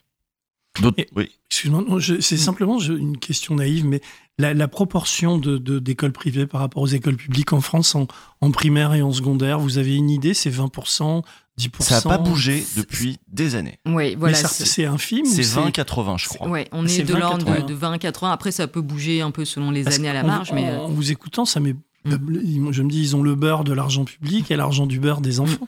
Donc, généralement, parce que je vois dans la ville où j'habite, ils ont vraiment de- de- des moyens supérieurs à l'école publique. Ils ont, euh, alors il y a plusieurs choses. Ils ont des moyens supérieurs. D'ailleurs, il y avait une enquête euh, du Monde l'an dernier qui montrait comment à Paris les enseignements, les, les établissements privés bénéficiaient de moyens supplémentaires par rapport euh, aux établissements publics. Et, euh, et par ailleurs, il faut bien voir aussi que ces établissements privés, ils représentent une forme d'entre-soi, d'entre-soi social. Enfin, il y a une forme c'est très bien, il y a une forme d'homogénéité sociale dans une bonne partie euh, des établissements privés qui est, qui est absolument délétère, qui est Qui est même le but en fait, Mais qui est le but recherché but. par les parents. C'est pas, a- on met pas son enfant à Stanislas pour qu'il ait une bonne éducation catholique. On le met pour qu'il soit avec les autres enfants de Ouais. Stanislas. Ah oui, c'est pour Euh, ça que quand la ministre un dit. pour euh, un peu pour avoir l'enseignement catholique. Oui, non certainement, mais quand, après, quand la Oui, mais- ministre. euh, Mais non, mais c'est surtout ce truc de séparatisme social qui est, le- qui est le truc Ah le bah, plus qui- qui est le central. cœur quoi. de- et quand Parce la sinon, tu le mets au ministre- catéchisme à côté et puis il aura son éducation. mais, quand elle dit c'était, on l'a choisi parce que c'était l'école de quartier. Hmm. Bah non, c'était pas parce que c'est l'école de quartier, parce qu'il y a une forme d'homogénéité. Alors après, dans le 6e arrondissement, je pense qu'il y a une homogénéité sociale un peu partout. Mais à Stanislas, certainement encore plus. Et, euh, c'est et c'est ça qui est recherché. Et c'est quand même ça qui est recherché dans l'enseignement privé. Quand on regarde les caractéristiques sociales et sociologiques des, en- de- des établissements privés, oui, il y a une forme d'entre-soi. L'année dernière, le ministère a été obligé de divulguer ce qu'on appelle les IPS, les indices de positionnement social, qui disent en fait euh, ce, qui est- ce que sont les caractéristiques sociologiques Mmh. de, Des publics. des- voilà, les, les publics euh, des établissements. Et ben, dans, la, dans, dans les, dans les établissements qui ont les IPS les plus élevés, on trouve essentiellement une très grande majorité des établissements privés. Donc, non, on ne peut pas dire, comme le dit la ministre, que euh, les établissements privés concourent de la même manière que, euh, le- que l'école publique euh, au service public d'éducation. L'école privée où il y a un entre-soi, une recherche d'entre-soi, une sélection, un tri, ce- ne, ne recherche pas les objectifs de l'école publique. Hum, Et puis en plus, l'école publique n'est pas si mauvaise que ça parce qu'à position sociale équivalente, justement, les résultats sont même meilleurs pour des élèves dans le public que dans le privé. Pour, euh, pour un enfant dont les parents auraient, feraient le même métier. hein. Voilà. Oui, bah, l'é- l'école publique, euh, alors c'est vrai qu'elle n'est pas dans un très bon état euh, aujourd'hui, mais elle est tenue euh, par des personnels qui font, qui font beaucoup pour faire réussir les, les- Mm. les élèves. Et, euh, et aujourd'hui, c'est quand même ça qu'il faut avoir en tête. D'autant plus que les conditions de recrutement des professeurs sont plus souples dans le privé, Mm. donc on peut même avoir en fait de meilleurs professeurs dans le public. Ah oui, je pense même qu'on. Oui, c'est c'est le but. oui. Euh, on va passer à, la, au- à Macron. On va passer à Macron. Je pense que Amélie Oudéa Castera, euh, c'est bon. Hein Euh, mais parlons. Une- Ouais, je vais vas-y. poser une toute petite question sur, sur, sur elle. C'est vous qui êtes allé au, au contact direct. Comment, comment enfin, est-ce que le, le fait qu'elle ait fait, c'est c'est plus qu'une bourde, c'est une Mm. erreur très grave en, en début. Elle perd tout crédit. Ça, ça doit être compliqué, y compris pour un syndicaliste, de devoir négocier ensuite. Et, et à un moment, moi, je pensais qu'elle allait pas pouvoir tenir. Mm. C'est tellement énorme ce qu'elle a dit. Est-ce que vous vous êtes dit, c'est- elle, elle va lâcher l'affaire Est-ce que vous l'avez vu lundi? Vous pouvez Oui, nous on l'a- raconter? On l'a vu lundi, c'est la prise de contact habituelle hein, entre les ministres qui arrivent et les organisations euh, syndicales. Euh, on avait fait la même chose avec euh, Papa Ndiaye, c'était quelques jours après son arrivée. Gabriel Attal, c'était en plein cœur de l'été, il avait passé quelques coups de fil et on l'avait vu après autour du, du 20 août. Donc là, euh, on a été prévenu en fin de semaine en disant, bah voilà, elle veut vous voir lundi, puis elle voit toutes les organisations syndicales en, en 48 heures. Euh, nous, on est passé en premier parce que voilà, on est le syndicat euh, majoritaire. Et c'est vrai qu'on s'est dit, mais euh, qu'est-ce que- qu'est-ce qu'on peut lui dire en fait? Qu'est-ce qu'on peut lui dire? Qu'est-ce qu'on va lui dire? Parce que là, euh, elle a quand même enchaîné les déclarations où elle assume une vision de l'école qui n'est pas la nôtre. Parce que c'est pas c'est pas une erreur hein, ce qu'elle a fait. C'est pas une bourde, etc. C'est assumer une certaine vision de l'école. Et donc, euh, bah, finalement, Excusez-moi, mais Ouais. même la première déclaration, c'est pas une bourde, vous? Celle où elle dit, euh, où elle dit que ses enfants ont là-bas et elle justifie l'école. Elle, elle- vous croyez qu'elle est, elle est suffisamment euh, gourde, excusez-moi, mais pour, pour, euh, pour penser que son propos est, est innocent? Bah, en tout cas, quand on l'a vue, elle nous a dit qu'elle ne pensait pas avoir ainsi blessé les, les- les enseignants, mais je pense qu'elle est tellement imprégnée de cette, de cette vision, de cette conception de l'éducation qui, quelque part, est une conception très bourgeoise, euh, et même quelque part une conception de classe euh, Mhm. sur l'éducation, que elle. Voilà, c'est pas une erreur, c'est ce qui relève de son mode de fonctionnement et de son mode de réflexion. Et, euh, et donc lundi matin, on y a été. Elle a, elle, bon, elle a passé beaucoup de temps à nous dire que vraiment, euh, elle se, euh, voilà, elle regrettait ses, ses propos, euh, etc. Que euh, il y avait un petit côté où elle surjouait beaucoup l'émotion. Elle allait beaucoup sur le terrain personnel. Elle nous a refait le coup de j'ai pensé comme une maman, etc. Ouais. Soit comme je lui ai dit, bah, je parle pas à la maman, je parle à la ministre en fait. Mm. Voilà. Et, et vu l'émoi des collègues, la colère des collègues, on s'est dit, il faut, euh, on lui a dit, la confiance est vraiment euh, entamée. Pour continuer, il faut nous donner des gages. Il Mm. faut nous donner des gages et dire qu'on va parler, par exemple, salaire et conditions de travail. Bon, elle a parlé d'autre chose. À un moment, on lui a dit, bah, puisque c'est comme ça, on s'en va. Et vous êtes barré. Et on est parti. Mhm. Ouais, on est parti parce que c'était aussi pour lui montrer que, enfin, ça, ne pouvait pas passer. Enfin, c'était pas normal la situation dans laquelle on, était. Et euh, enfin, on est, on est quelques, enfin, quelques uns en responsabilité. On est arrivé depuis 2, 3, 4 ans. Euh, on a quand même déjà connu un certain nombre de ministres en 4 ans.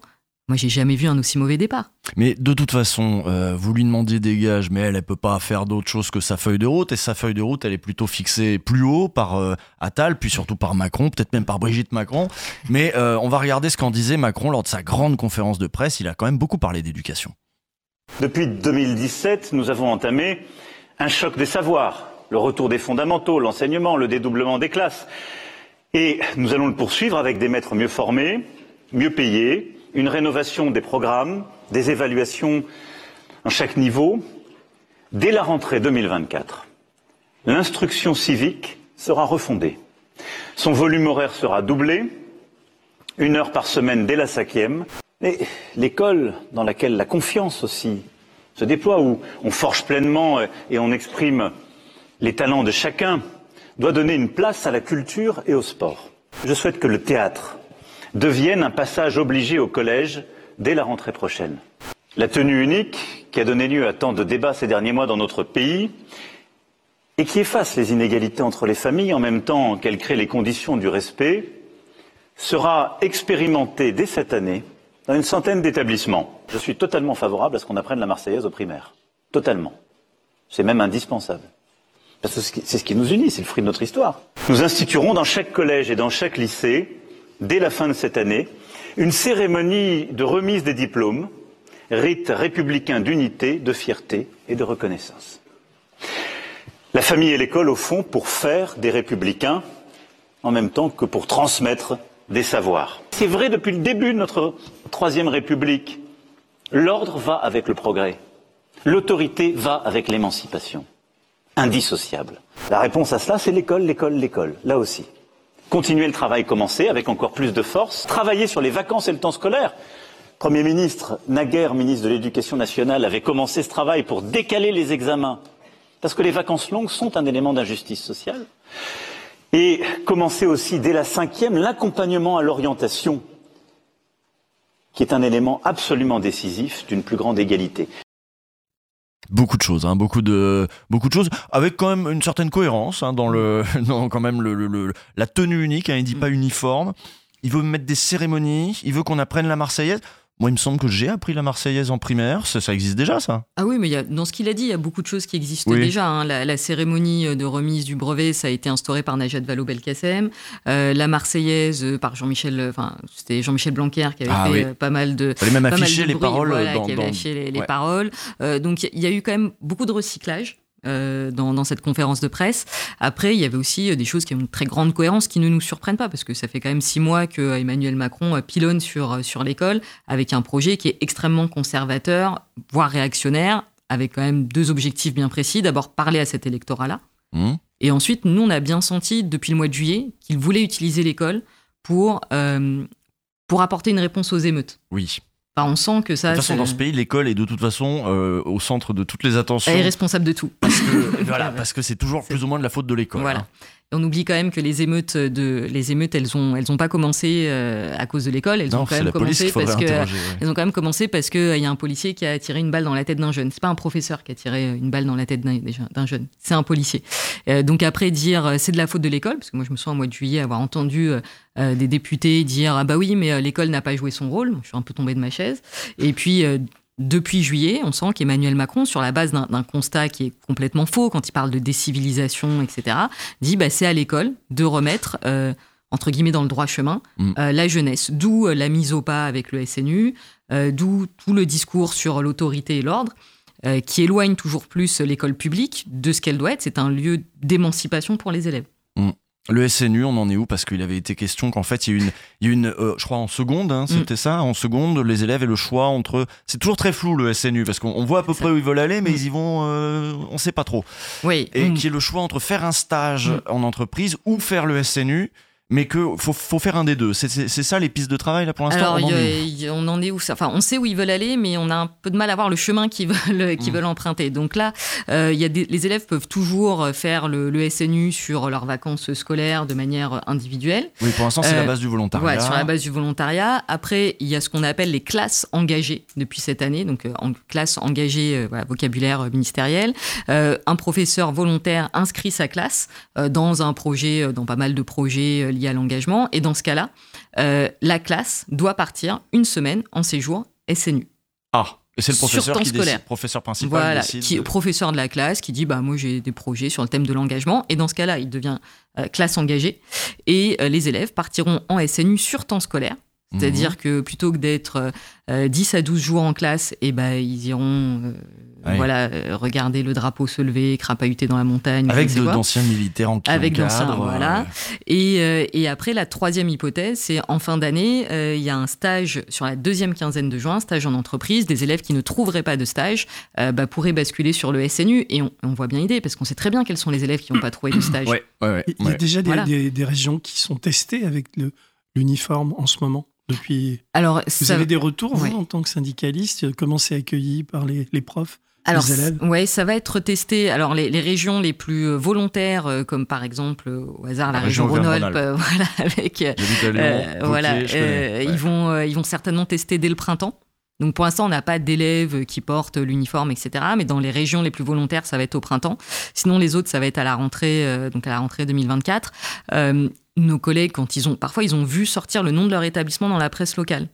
Ils ont découvert que leur établissement était volontaire pour, euh, euh, pour expérimenter l'uniforme. Ils nous ont dit, alors je prends l'exemple dans la région Rhône-Alpes, il y a des élèves, euh, des, des collègues qui nous ont dit, oui, enfin bon, on n'a plus de chauffage depuis trois jours, la fenêtre elle tombe et il y a plus de papier toilette dans, voilà, il y a plus de papier toilette pour les élèves. Alors bon, l'uniforme. En plus, on les a vus, hein, Vauquier les a, les a présentés, ces uniformes. Mm. C'est franchement, bon, euh, y, a- beaucoup de Français qui aiment bien hein, l'idée de, de on revient à l'uniforme et on s'imagine que ça va être joli. En plus, c'est moche, c'est-à-dire c'est vraiment Mm. le pantalon. On, on dirait vraiment une tenue d'équipier McDo ou Carglass. euh, mais avec euh, marqué République, non, marqué Région Auvergne-Rhône-Alpes. Voilà, c'est ça. C'est ça, quand on tient une région, il faut mettre le logo de la région partout. Mm. Ça- Parce que c'est- du coup, c'est comme s'il y avait marqué Vauquier directement presque.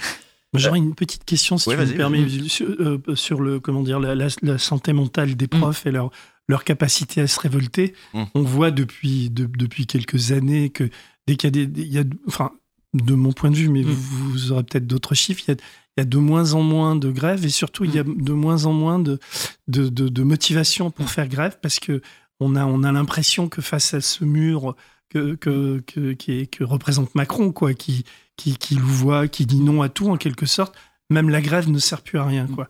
Et même aller dans la rue pour se faire bastonner euh, par des, des policiers, Mm. c'est compliqué. Donc quel, quel, quel moyen il reste pour, pour se faire entendre quand on est prof? Ouais. Alors, oui, il y a, peut-être parfois un peu de. Il y a peut-être des questions de la part des, des collègues. En même temps, quand je regarde depuis, le, le, depuis qu'Emmanuel Macron est arrivé au pouvoir, on a quand même fait euh, la grève des surveillances du bac. Ce qui Ouais. était un truc Rétention complètement tabou. très populaire, ça, C'était, oui, non, mais, mais ça a fait beaucoup débat chez nous en interne. hein. C'était, euh, c'était en 2019. En 2019, on avait passé plusieurs mois à se mobiliser. Ça répondait pas. En face, Blanquer ne répondait pas sur le bac. On s'est beaucoup posé la question de ce- qu'est-ce qu'on fait maintenant. Et on a fait la grève des surveillants, c'est-à-dire le jour de l'épreuve de philosophie. On s'est mis en grève. Ça nous a beaucoup coûté en tant que prof. Parce qu'en tant que prof, se dire, je vais faire quelque part, oui, là, ça va directement toucher mes élèves. Euh, ça nous a, ça nous a coûté, mais on l'a fait. Ça aliène aussi parfois les euh, parents. et voilà, mais et pour le coup, alors derrière, effectivement, l'opinion publique euh, nous a vu oh là là les méchants profs, etc. Ça nous a permis de quand même de mettre la question du baccalauréat euh, sur sur le devant de la, de la scène. On a vu que quelques années après, on avait on avait convaincu tout le monde. Je pense que l'année dernière sur la, la réforme des retraites, les profs étaient quand même très présents en début de, de mobilisation, notamment sur les premières journées de grève. On a fait des, des grèves majoritaires. Après, oui, il y a des interrogations sur, sur comment est-ce qu'on fait. Est-ce qu'une journée de grève, ça va suffire Euh, Là, en ce moment, on a beaucoup de collègues qui nous parlent euh, de la grève au Québec, de nos collègues québécois. ils où les ont Québécois fait, bah, les Québécois, ils ont, fait, euh, ils ont fait une première journée de grève où il y avait 95% de grévistes. Beaucoup, et ensuite, oui. ils ont enchaîné sur plusieurs semaines de grève. Et on nous dit, bah oui, pourquoi est-ce que vous faites pas ça? Et c'est vrai que nous, ça nous interroge parce qu'on voit bien effectivement que sur une journée de grève, on a euh, 30, 35%, 40% Hmm. des, des collègues. Donc c'est pour ça que là, nous, on a décidé de, de consulter nos collègues, euh, enfin de consulter nos, nos syndiqués dans, dans les prochains jours, en leur disant, bon bah là, on est quand même dans un moment qui est, qui est grave pour l'école. euh, pour nos métiers, pour Il y a nos un élèves. front syndical. euh, En tout cas, ça, on, on- on discute bien. Et en, en tout cas, nous, on va donc on va consulter nos, nos syndiqués en disant, dans le contexte actuel, est-ce que vous êtes prêts à faire une journée de grève ou est-ce que vous êtes prêts à en faire plusieurs? Voilà, pour sentir un peu euh, vers quoi on peut aller. Euh, là, l'intersyndic, enfin, on, on travaille bien entre organisations syndicales. L'année dernière, on a bien travaillé sur la question du pacte, par exemple.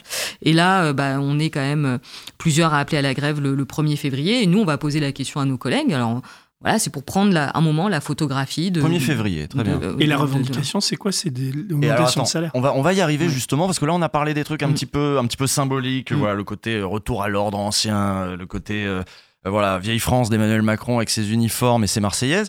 Euh, maintenant on va écouter bah, sur des problématiques plus concrètes, les remplacements, la formation des professeurs. Qu'est-ce qu'il nous disait Macron là-dessus? Le choc des savoirs, c'est avoir des maîtres mieux formés. C'est pourquoi on va complètement revoir tout cela. Moi, je crois à un système en lien avec notre université, mais où on a, au fond, des compatriotes qui veulent enseigner, qui, dès après le baccalauréat, puissent être formés au métier d'enseignant. Je ne vais pas dire tout de suite qu'on va revenir au vieux système de nos écoles normales. C'était pas si mauvais en tout. Là où aujourd'hui, au, fond, on demande des chemins universitaires qui sont parfois très divers, mais on ne forme pas au métier d'enseigner tout de suite. Donc on va repenser la formation et dès ce trimestre, on aura des annonces fortes avec refonte complète du système de formation des maîtres. On les rémunère mieux avec le pacte enseignant. Il y a une, part de la rémunération qui a augmenté pour tout le monde qui est inconditionnelle et qui est historique, on ne l'avait pas vu depuis les années 90. Et une part qui est liée à l'adhésion au pacte pour pouvoir faire des tâches supplémentaires. Accompagner les devoirs faits, qui permettent de lutter contre les injustices, permettre de mieux accompagner justement dans l'orientation et permettre entre autres d'adhérer au remplacement. Remplacement dans notre code, je le rappelle, c'est censé être une obligation. Durant mon premier quinquennat, on s'est attaqué au remplacement long. Je vais vous le dire parce que moi j'ai creusé le sujet depuis six ans et demi. Et on a des résultats formidables parce qu'on a plus de 95% des euh, absences qui sont euh, euh, comblées telles qu'elles étaient mesurées, c'est les absences de plus de 15 jours. C'est tout ce qu'on a suivi durant le premier euh, quinquennat. On est à 95%, je crois, en 2022-2023. C'est le taux de remplacement. On a même atteint euh, certaines années euh, euh, davantage. Le ressenti sur le terrain n'était pas le même. Pourquoi? Parce qu'on ne faisait pas remonter au national les absences de court terme. On ne les mesurait même pas. Donc on a ouvert le capot et on est allé regarder le remplacement de court terme. Et on s'est aperçu qu'il y avait une dizaine de millions d'heures chaque année qui étaient perdues. Et c'est ça qui est insupportable pour les parents. Donc on a, réu- on a réussi à répondre au problème d'absence longue des, des professeurs. Et là, on est en train de s'attaquer aux, absences de courte durée. C'est de la réorganisation. Et nos professeurs sont nos meilleurs alliés sur ce sujet-là. Et c'est aussi pour ça qu'on a décidé de mieux les payer quand ils adhéraient à cela par les heures supplémentaires et par le pacte. Et ben voilà, alors bah c'est bon, c'est réglé, donc il y a le pacte. Euh, et puis c'est bon, là, les heures euh, remplacées, euh, quand c'est court, c'est bon, je sais pas, on en est où? C'est vrai ce qu'il raconte, comment ça, ce truc-là où il a ouvert le capot, puis en fait il y avait des, des, des absences non remplacées, mais c'était des courtes euh, et qu'on les regardait pas, c'est vrai toute l'histoire?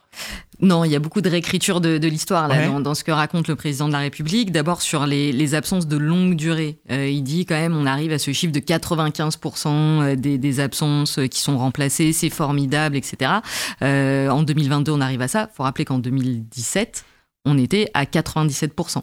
Donc longue Donc, durée, en ça comprend les congés. euh, Longue durée, c'est plus de 15 jours. Et c'est congé, Congé maladie, maternité. congé maternité, etc. Donc, en fait, la situation s'est dégradée pendant le premier quinquennat. Elle s'est dégradée parce que les moyens de remplacement, c'est-à-dire dans les académies, bah, il y a des, des emplois de profs qui sont euh, fléchés pour être remplaçants. Et ben en fait, Emmanuel Macron en a supprimé. Mm. Donc, effectivement, aujourd'hui, on est dans cette situation complètement ubuesque où un congé maternité, qui est quand même par définition le congé assez prévisible, hein, que même au rectorat, ils sont au courant, euh, bah, ils ne sont pas forcément remplacés dès le premier jour. Voilà. Et ensuite, sur les absences de, de courte durée, celles de moins de 15 jours. Mhm. C'est euh, euh, voilà, c'est quand euh, on peut- maladie, petite maladie, enfant malade, formation, etc. Et donc là, Emmanuel Macron dit c'est génial avec le pacte. Le pacte enseignant, ce côté on demande aux professeurs de remplacer leurs collègues au pied levé, c'est ça le, le pacte. En plus de leurs heures, en plus de, déjà, mais leurs heures, prime. C'est ça, le mais pacte. on, on vous fera, on vous payera plus. Là aussi, enfin bon, pour le dire rapidement, il raconte n'importe quoi. D'abord, il y a très peu de professeurs qui ont signé le pacte. Euh, Papendia, il avait dit il faut qu'il y en ait 30% qui signent. Gabriel Attal, à la rentrée, a dit bon, bah, il y en a 25% qui ont signé. D'ailleurs, une fois, je lui ai dit bah, ça veut dire qu'il y en a 75% qui n'ont pas signé. C'est pas si mal 25%, non? Bah, c'est 25%, c'est c'est pas, c'est pas beaucoup. Mm. 25% par rapport à l'objectif, c'est pas beaucoup. Et surtout, ça veut dire, selon Gabriel Attal, 75% des professeurs Ouais. n'ont pas signé le pacte. La motivation, c'était de gagner un peu d'argent en plus. quoi. C'était de gagner un peu d'argent et c'est de la- alors là, c'est très cynique de leur part, c'est-à-dire que ils ne font pas d'efforts sur les salaires Point d'indice. et sur le point d'indice des fonctionnaires, etc. Et ensuite ils disent bah si vous voulez gagner plus, il va falloir travailler plus. Parce que c'est ça, en fait, le, pacte. Et, les remplacements, quand, euh, quand il y a un prof qui a signé le pacte, quand on lui demande de remplacer son, son collègue, euh, c'est pas forcément la même discipline. C'est pas du poste pour poste, en fait. Le prof d'histoire et géo qui est pas là, euh, on peut demander à n'importe quel prof, y compris à un prof de maths, de venir le remplacer. Alors, il va faire des maths, mais l'heure d'histoire géo, elle est perdue. Ouais, et dans le même temps, les boîtes privées qui font Mm. de, du soutien scolaire explosent, quoi. Elles font plein de thunes. Ouais, et bah ça c'est quand même une des constantes aussi de- depuis 2017. Oui, parce qu'on pense aux écoles le- privées, mais c'est vrai qu'il y a aussi les tout un écoles business, privées. euh. Effectivement, le privé a beaucoup bénéficié de Parcoursup. Oui. Le privé a beaucoup bénéficié euh, des, euh, des carences de l'institution en termes de remplacement. En fait, les grands gagnants depuis euh, 2017 dans l'éducation nationale, c'est pas les profs, c'est pas les élèves, c'est le secteur privé. Au sens large, hein, donc euh, pas Au seulement les, écoles, mais c'est vrai que même Parcoursup, voilà, il y, a des- il y a des parents qui sont prêts à payer pour Mm. que leurs gamins s'en sortent mieux avec cet algorithme mystérieux Mm. qu'on a du mal à comprendre, euh, obtiennent les, les bons établissements, et pour ça, pareil, euh, il y, a des- il y a des prestations qui Mm. sont vendues, c'est extraordinaire. Et sur euh, le- la formation, des, Mm. des- aujourd'hui, pour être, pour devenir, alors Macron dit le maître. Euh, parce qu'il est Mm. très, très, très vieille France, comme on le disait, mais en vrai, c'est l'instituteur, on pourrait dire, euh, ou professeur des Professeur écoles. des Autant écoles pour moi. et professeur, voilà. Moi aussi, je suis d'accord en fait. Et euh, elle- on- on- comment on peut devenir un stit euh, En combien de temps? C'est quoi la formation? Parce que là, il veut, il a évoqué l'école normale. Il faut rappeler qu'avant l'école normale, ça veut dire qu'après le bac, on pouvait rentrer directement dans une école qui allait nous former à devenir professeur des écoles. Et euh, bah non, pas à l'époque. On disait pas professeur des écoles, mais euh, ou même on était payé, je crois, pendant Ouais, ce temps de ouais, formation. Et juste avec le bac, quoi. Et après, Ouais. c'était parti. On en est où là? Parce que il a Bah, parlé de la fac. Oui. Et il a dit bon, faut pas séparer, mais on va peut-être y revenir, mais un petit peu pas trop. Qu'est-ce que vous avez compris là-dedans? Bah, pas grand-chose, comme souvent quand il parle de l'éducation nationale. Aujourd'hui, il faut un bac plus 5 pour devenir, euh, pour devenir professeur, ce qui garantit quand même un, un bon niveau de, de connaissances. Enfin, quand on doit transmettre euh, de l'histoire géo, des maths, euh, etc., il faut quand même avoir un, un bon niveau de, de maîtrise de, de la discipline. Et alors là, en fait, en 4 mois... Ce qui a aussi euh, euh, euh, eu une fonction aussi, c'est d'effectuer aussi un, un filtre, un, tri social. Alors, que pas- quand on regarde les statistiques, euh, pas, euh, pas à ce point-là. Ouais. C'est-à-dire que souvent on dit ah bah oui mais c'est ce qui fait qu'il y a moins euh, moins d'élèves, enfin moins d'étudiants de milieux défavorisés. Mhm. Euh, quand on regarde les statistiques dans, dans certaines disciplines sur certains concours, non c'est c'est pas vrai. Ça fait partie des choses qui, qui circulent. Et ce qui circule aussi, c'est ce que dit Emmanuel Macron depuis euh, quatre mois. D'ailleurs au mois de à la fin du mois d'août, il avait dit ouais on va recréer les, les écoles normales, exactement ce qu'il vient de dire là. Nous une semaine après on rencontrait Gabriel Attal qui nous disait non non c'est pas à l'ordre du jour. Et, euh, et on a ensuite euh, commencé à travailler sur, euh, enfin, on a commencé à échanger avec le, ministre, enfin, l'ex-ministre, qui nous disait, bon, bah, est-ce qu'on va pas sur un schéma avec un concours à bac plus 3 Mais alors en même temps, on a Emmanuel Macron qui nous dit recrutement après le bac. Donc en fait, on ne sait pas. Là, on devait avoir une réunion cet après-midi sur le sujet qui évidemment a été annulée dans le contexte actuel, reporté à on ne sait pas quand. Donc on sait qu'ils veulent toucher à la formation des, euh, au recrutement et à la formation des, des professeurs. Il y a certainement des choses à revoir dans, dans la formation. Après, nous, on pense que le concours à bac plus 5, il est quand même... euh, Voilà, c'est la garantie d'un bon niveau de maîtrise de, de la discipline. Mais de toute façon, une chose est certaine, on va pas attirer plus de monde vers le concours si on paye pas mieux les professeurs Mmh. et si on n'améliore pas les, les conditions de travail. Aujourd'hui, tout le monde sait que professeur, c'est un métier, c'est un métier qu'on aime faire, c'est un métier, c'est un beau métier, mais dans de telles conditions aujourd'hui. Enfin, je veux dire, on est mal payé, euh, on est dans des conditions qui sont parfois difficiles, des classes surchargées, on n'est pas forcément euh, euh, respecté, considéré. et et aujourd'hui, bah, ouais, ça, ça fait plus forcément, ça fait plus forcément rêver. Et on va Mais ça- terminer sur cette grève prévue donc du 1er février. Quels sont les mots d'ordre, justement? Des moyens? Alors justement, c'est la question des Et vous ne salaires. demandez pas le- la démission d'Amélie euh, Oudéa Castera Alors, non, aujourd'hui, non. Non, ça sert à rien. Voilà, euh, bah, c'est- De toute façon, la politique, on sait, on sait que le centre de gravité de- du ministère de l'Éducation nationale, il est pas rue de Grenelle, il est Mm. entre Matignon et l'Élysée. Donc, euh, on appelle à la grève le 1er février sur la question des salaires, sur la question des conditions de travail, et puis aussi sur la question de la défense de l'école publique. Enfin, ça nous semble important dans le contexte actuel, euh, parce que c'est c'est ce qu'on a beaucoup entendu chez nos collègues là depuis, euh, depuis une semaine. Oui, ça a beaucoup touché de, quelque chose, hein, ça, ça a touché quelque chose. Enfin, la colère très éruptive. Euh, moi, ça m'a rappelé euh, certaines déclarations de Jean-Michel Blanquer. Enfin, je me suis retrouvée dans ma salle des profs euh, vendredi et samedi, c'était une, une colère en me disant oui, elle, elle a provoqué, euh, elle a, c'est une forme de provocation de, non seulement de ce qu'on fait, mais aussi de ce qu'on est. Mmh. Et ça, ça a fait très mal aux collègues. Et, euh, et oui, moi, j'ai entendu des comparaisons avec Jean-Michel Blanquer qui sont quand même très révélatrices. hein. Quand un ministre de l'Éducation nationale est comparé à Jean-Michel Blanquer, et généralement, ça se passe pas très très bien. Donc oui, on, a, on, on voudrait mettre au centre du débat à travers cette grève la question euh, des salaires, des conditions de travail, de l'avenir du service public. mais aussi de la nécessaire défense du service public. Et, on le rappelle, 80% des enfants sont scolarisés dans le public. Voilà. Ça reste. euh, C'est euh, voilà, c'est ce qui permet de préparer quand même l'avenir d'une bonne partie de la, de la jeunesse. Mais aujourd'hui, le service public est dans une situation absolument dégradée, qui est le résultat de la politique qui a été menée par Emmanuel Macron depuis 2017. Euh, on a des, des défis absolument euh, gigantesques devant nous. Par exemple, il va falloir recruter 329 000 profs d'ici 2030. 2030, c'est demain. Et si on se- s'il n'y a pas des décisions fortes qui sont prises maintenant, euh, c'est à chaque rentrée, on va plus demander Ouais. s'il y a un prof devant, que ça s'anticipe, ces hein. trucs-là, oui, Oui, bah, d'habitude. ça- voilà. c'est- Eh ben merci beaucoup euh, d'avoir Merci été beaucoup. Merci beaucoup. d'avoir été avec nous pour commenter euh, Mm. cette séquence complètement zinzin.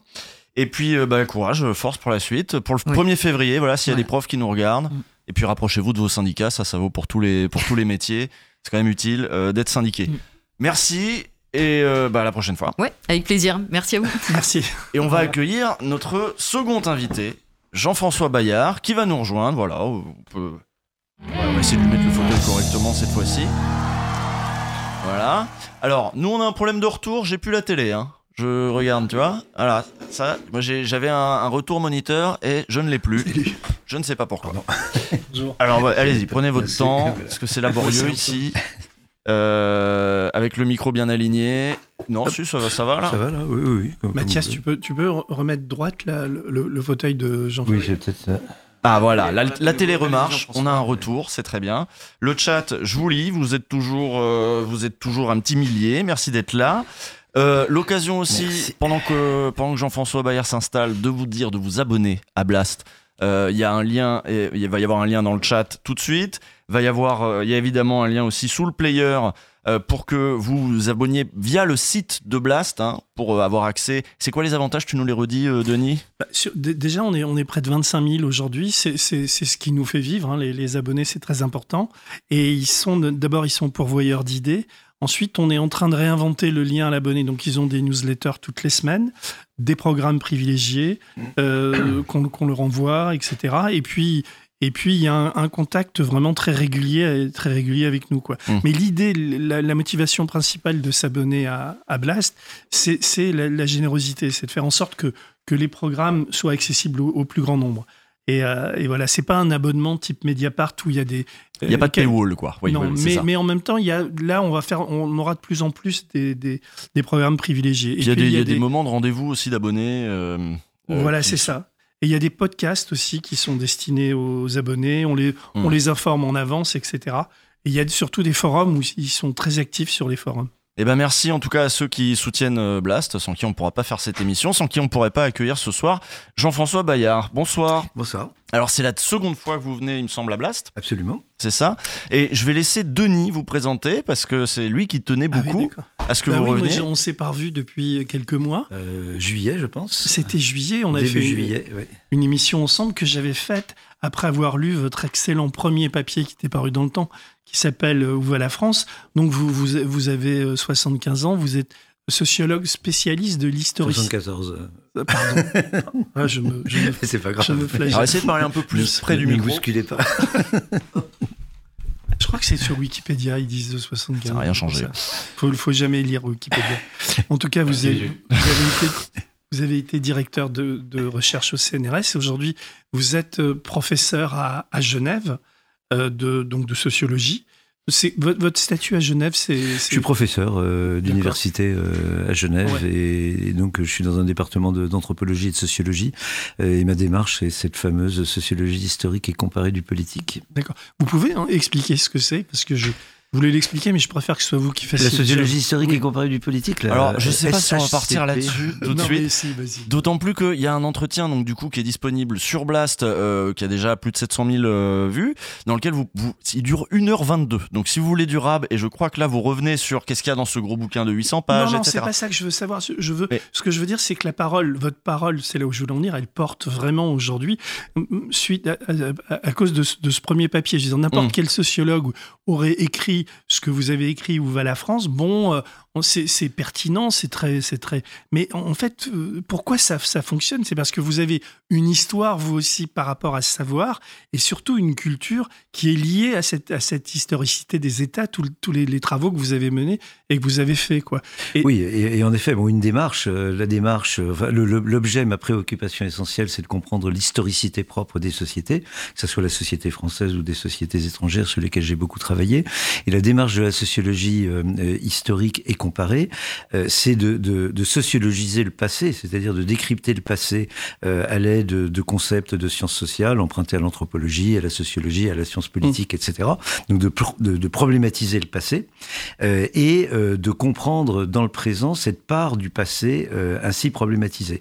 Et par exemple, euh, aujourd'hui, nous sommes confrontés à toute une série de conflits gravissimes, comme celui de Gaza, comme celui de l'Ukraine, qui renvoient à une question que j'ai essayé d'explorer dans ce livre L'énergie de l'État, celle du passage d'un monde d'empire au 19e siècle à un monde d'État-nation aujourd'hui, étant entendu que c'est moins une succession qu'une compénétration de ces deux formes de domination.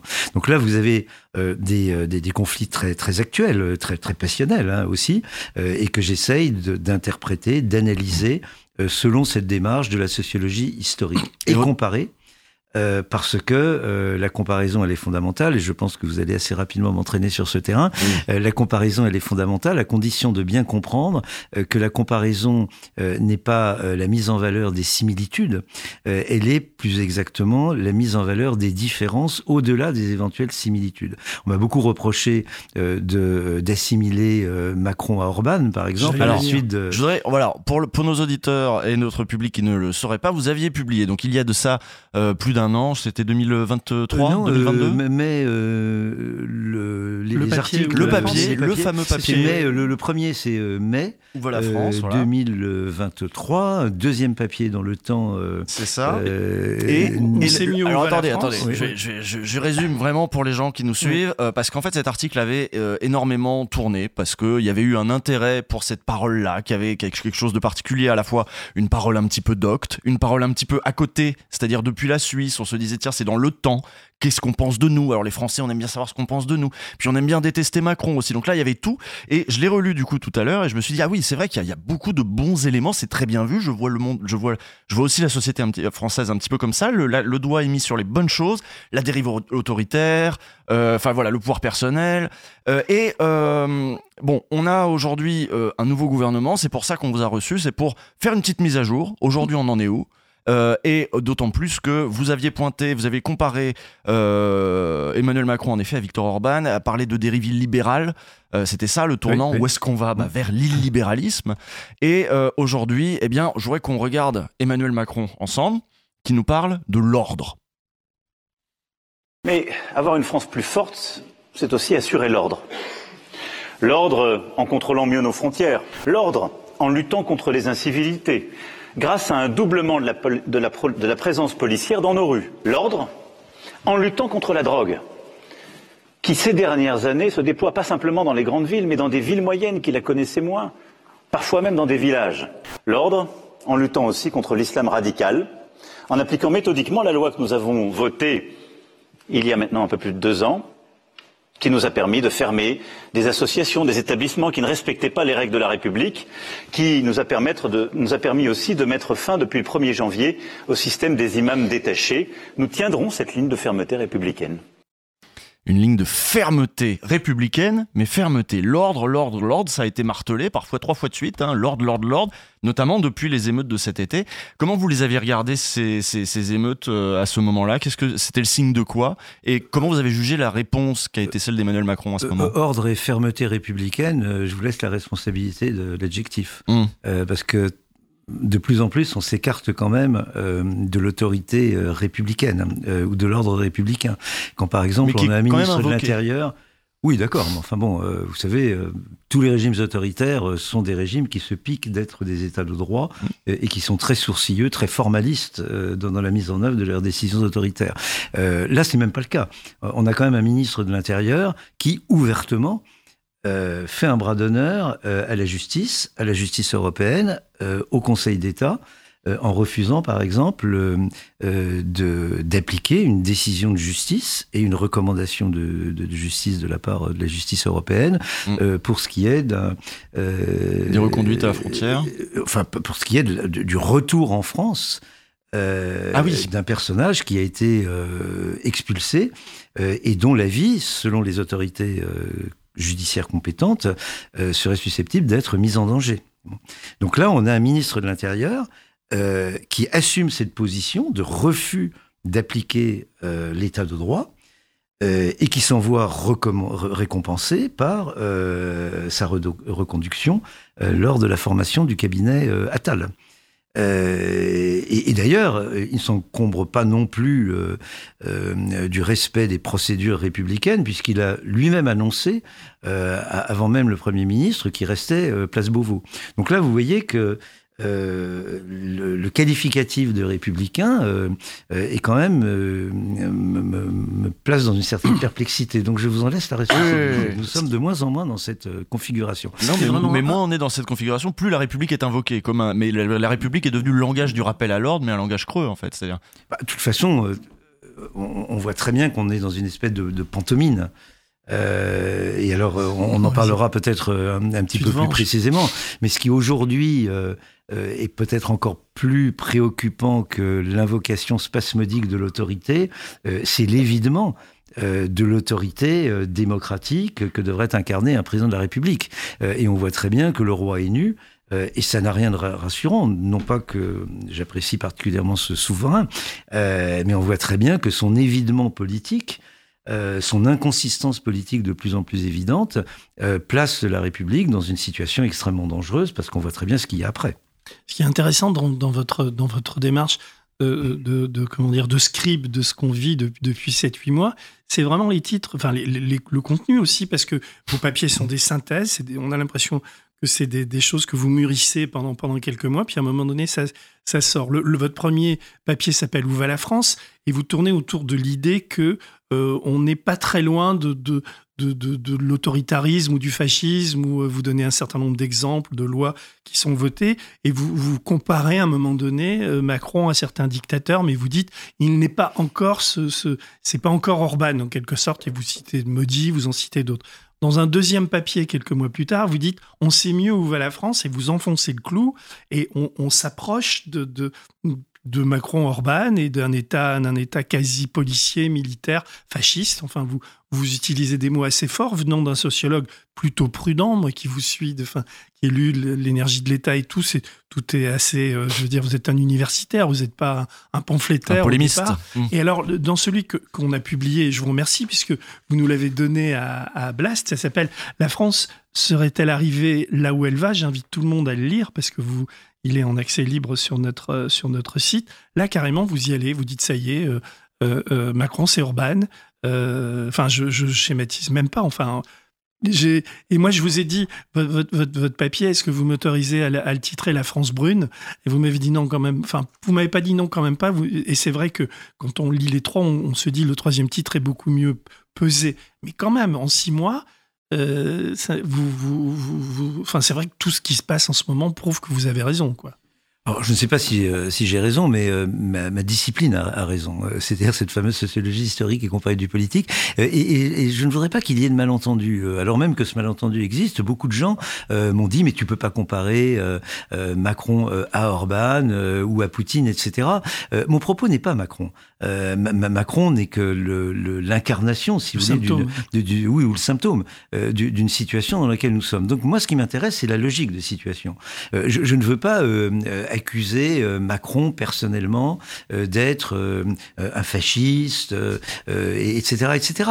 Je, pense simplement qu'il est pris dans une logique de situation et qu'il nourrit lui-même cette logique de situation qui inexorablement nous conduit là où nous sommes peut-être déjà, c'est-à-dire dans une forme d'État autoritaire dont il devient marche par marche, de, de, manière de plus en plus évidente, le fondé de pouvoir, hmm. mais euh, auquel pourrait succéder une autre fondée de pouvoir, euh, euh, dont l'entourage serait encore plus, plus dangereux, si vous voulez, pour la démocratie française. Il faut bien voir que derrière Marine Le Pen, il y, a des gens euh, qui sont encore moins politiquement euh, euh, admissibles d'un point de vue euh, républicain. Donc mon propos n'est pas la psychologie ou les intentions ou le, les, les, master plans successifs de, de, de Macron, c'est de comprendre la logique dans laquelle il se situe qu'il nourrit, mais dans laquelle nous-mêmes nous avons une part de responsabilité énorme. Euh, et, et, et je, ne voudrais pas que, euh, que les lecteurs ou que les auditeurs euh, de, de cet entretien euh, aient une euh, vision biaisée et un peu paresseuse, euh, parce que ce que nous renvoie Macron, c'est notre propre responsabilité. La responsabilité, par exemple, d'une partie importante des, des, électeurs, et notamment des électeurs de gauche, et notamment des plus jeunes des électeurs de gauche qui ne votent plus, en disant ça sert à rien. Euh, bon, ça ne sert peut-être pas à grand-chose, mais ne pas voter dans le contexte actuel, c'est fondamentalement voter soit Macron, soit Le Pen. Euh, c'est également... Attal une... Bordella. Oui. Euh, encore que je ne donne pas cher de sa peau, parce qu'on voit bien quand même comment euh, euh, le, le, le, Front National, ou aujourd'hui le Rassemblement National, euh, est une petite entreprise familiale mm. qui, elle aussi, a ses fondés de pouvoir. Donc on a eu Philippot, aujourd'hui on a Bardella, mais on, on, voit bien que l'essentiel est quand même tenu par et Marine Le Pen. a dit qu'il y avait et... un ticket, elle présidente ouais. et lui Premier ministre. Et ça, ça m'évoque plein de choses, notamment parce que ça me fait aussi penser à Orban, j'ai toujours Orban en tête derrière, en me disant il y, y, a quand même quelques points communs, notamment la question des médias, parce qu'en effet les jeunes bon, ont du mal à s'intéresser à la politique, mais il faut voir aussi l'état de notre système médiatique euh, et qui le possède. Là aussi, c'est intéressant parce que aux, Éta euh, aux États-Unis, en Hongrie, Orban, les médias sont possédés par des amis à lui. Voilà, des milliardaires amis à lui, parfois des amis qu'il traînait depuis l'enfance et qui sont devenus riches depuis qu'il est là et qui possèdent ses journaux. Et le service public, il y a eu une reprise en main euh, très très forte aussi. C'est dur de s'intéresser à la vie politique quand les médias sont parfois à ce point. La gauche est très maltraitée dans les médias en France, par exemple. Et puis il y a un autre sujet euh, qui, pareil, me fait penser à Orban, c'est que Orban, à côté de ça, il a aussi fait passer des lois sociales très très dures. Il a vraiment, euh, pour ce qui est des droits euh, des travailleurs là-bas, la guerre de classe est intense. Chez nous aussi, elle est aussi intense. Et Macron nous a aussi prévenu là lors de sa conférence de presse, ça ne va pas s'arrêter. Je voudrais qu'on regarde ce qu'il nous raconte sur la production, Macron. La France sera plus forte aussi si elle produit davantage. C'est pourquoi nous devons accélérer dans le réarmement académique, scientifique, technologique, industriel et agricole, déjà largement engagé grâce aux réformes conduites depuis six ans. Là encore, c'est un choix d'indépendance. Ne plus compter sur les autres puissances pour écrire notre histoire, produire l'intelligence dans nos universités, notre énergie dans nos centrales nucléaires et nos installations de renouvelables, notre alimentation dans nos fermes, nos biens de consommation décarbonés dans nos usines, en français et en européen. Et c'est possible. D'abord, nous poursuivrons les investissements commencés, les réformes engagées, mais je souhaite que nous puissions accélérer. Pour cela, nous mettrons fin aux normes inutiles. Il y a encore trop de complexité qui découragent les entrepreneurs, les industriels, les commerçants, les agriculteurs, les artisans, les maires, ceux qui font. Ces complexités, bien souvent, protègent des rentes, des statuts, des situations établies. Et nous ne pouvons plus nous le permettre. C'est pourquoi je demande au gouvernement de porter un acte 2 d'une loi pour la croissance, l'activité et les opportunités économiques pour permettre de libérer davantage encore ceux qui font, qui innovent, qui osent, qui travaillent. Produire plus, innover davantage, aller plus vite. Voilà, un beau projet euh, de société. En tout cas, la, route est droite et la, la, pente est la même depuis 2017. Euh, là, au moins, il y a une constance, ça c'est sûr. Alors, je, je, voudrais revenir tout à l'heure euh, sur euh, Orban, oui. euh, parce que nous ne pouvons pas laisser répondre. Mais par rapport à ce que nous venons d'entendre, ce qui est frappant, c'est le, le caractère complètement creux et mensonger de ses propos. Et c'est vraiment une langue orwellienne. Quand il dit, par exemple, euh, il faut débureaucratiser, euh, euh, alléger les normes, les réglementations, etc., et il cite au passage la recherche. Il faut réarmer scientifiquement le, le, pays. Toutes les réformes de néolibérales dans, dans, dans, dans, le fil du ce qu'on appelle dans le jargon le New Public Management, mmh. bon, se traduit par euh, un surcroît de bureaucratie. Aujourd'hui, euh, on considère que, à la louche, euh, trois quarts du temps des chercheurs est consacré à construire des projets, faire de la bureaucratie, gérer les laboratoires, etc., ou les universités. Mmh. donc on voit très bien que, d'un côté, les, les, réformes, il n'a que ce mot à la bouche, euh, induite par euh, Macron, mais dans la continuité de ce qui s'est fait depuis, grosso modo, euh, la fin des années 1980, ou en tout cas le début des années 1990. Le tournant La totalité- néolibéral. Le tournant néolibéral, pour parler rapidement, se, se traduit par, pour citer les, les travaux de Béatrice Hibou, par une bureaucratisation de type néolibéral. Mmh, Et nous sommes tous devenus d'ailleurs nos propres fonctionnaires. Nous passons notre temps à faire le travail de l'administration, euh, à gérer euh, tout- toutes euh, nos, nos activités. Bon, je sais Surtout si on est devenu auto-entrepreneur, etc. Voilà. Donc il y a- il y, a un côté orwellien. On- un, côté orwellien aussi, moi, qui m'a glacé quand on voit le président de la République s'occuper de l'utérus des femmes euh, et des venir, écrans ça, des ouais. enfants. Ouais, ouais. Euh, c'est vraiment Big Brother qui rentre dans l'intimité des gens. Euh, faire des enfants, c'est une question quand même intime euh, et qui relève, qui relève du libre arbitre, du libre arbitre de, de- de- de chacune et chacun. Euh, et puis alors, euh, il, il a d'ailleurs sur ce dossier, il a tout mélangé. Il a mélangé le désir ou le non-désir d'enfant, la possibilité économique euh, de, de faire un enfant et de l'élever, le- la, la- la- la possibilité aussi en, en termes de temps. Est-ce qu'aujourd'hui le travail, on va dire entre guillemets néolibéral, laisse suffisamment de temps aux enfants, aux parents pour élever leurs enfants? Etc., etc. Et donc, il mélange toutes ces questions euh, avec la question de l'infertilité. Euh, et On va l'écouter, on va l'écouter, on l'a mis de côté, comme ça on y revient euh, tout alors, de suite. laissez-moi finir ma phrase. Oui. Il, y a, il y a une croissance euh, de l'infertilité, une augmentation de l'infertilité, tant des hommes que, que, que des femmes, mais jamais ça n'est mis euh, en, euh, au regard de ce que nous savons très bien d'un point de vue scientifique, c'est que euh, cette euh, infertilité euh, a en partie euh, des origines environnementales et engage euh, la responsabilité, par exemple, des pesticides, etc. Euh, or, Macron euh, a un ministre de l'Agriculture qui est le fondé de pouvoir de la FNSEA. Exactement. Euh, et qui, euh, si- donc vous voyez, on est constamment Mmh, euh, dans ce décalage orwellien. euh, la paix, c'est la guerre, euh, la guerre, c'est la paix. Euh, et, et de ce point de vue, son, son- son discours est, est incroyablement. euh, on ne sait pas s'il faut en rire euh, ou si on doit en être glacé, mais on est véritablement euh, dans un régime de vérité qui est celui du mensonge. Euh, et moi, cela fait pas mal de temps que je pense que le véritable régime de vérité du capitalisme néolibéral, c'est le mensonge. Et que n'importe quel euh, euh, acheteur euh, d'une voiture, je ne vais pas citer de marque, pour ne pas vous attirer d'ennui, sait parfaitement depuis le scandale des moteurs diesel. D'aucuns diraient le bullshit aussi. Bien sûr. Et Jean-François Bayard, enfin, c'est pas un gauchiste qui, qui, qui nous parle là, quand on connaît. Ah non, votre mon parcours. discours est analytique. Oui, c'est exactement ça. Il est Et- analytique. Et, même, est-ce qu'au au départ, quand Macron a été élu, vous avez voté Macron, vous me l'avez dit dans, dans l'entretien, vous J'ai voté aviez- contre Le Pen, je n'ai Oui, pas voté pour Non, mais Macron. vous, je veux dire, on- vous aviez. c'est- C'est c'est- c'est pour ça que votre parole est intéressante et, et forte, parce que vous, vous tout, tout est, est fa- est factuel et, pe- et pesé. Enfin, Dans un article de presse, naturellement, je ne peux pas mettre euh, de notes en bas de page. Mais vous me disiez tout à l'heure, vous évoquiez tout à l'heure les, les- les- les faits que j'accumule, etc. Moi, je ne suis qu'un modeste euh, lecteur de journal. Mm. Donc tous les faits que, que, par exemple, j'énumère euh, et, et qui vont évidemment euh, dans, dans le sens de, de, de ma thèse, euh, je les ai lus semaine après semaine depuis, par exemple, mes papiers de, Mm. de mai, juillet et août. Il suffit de lire le journal.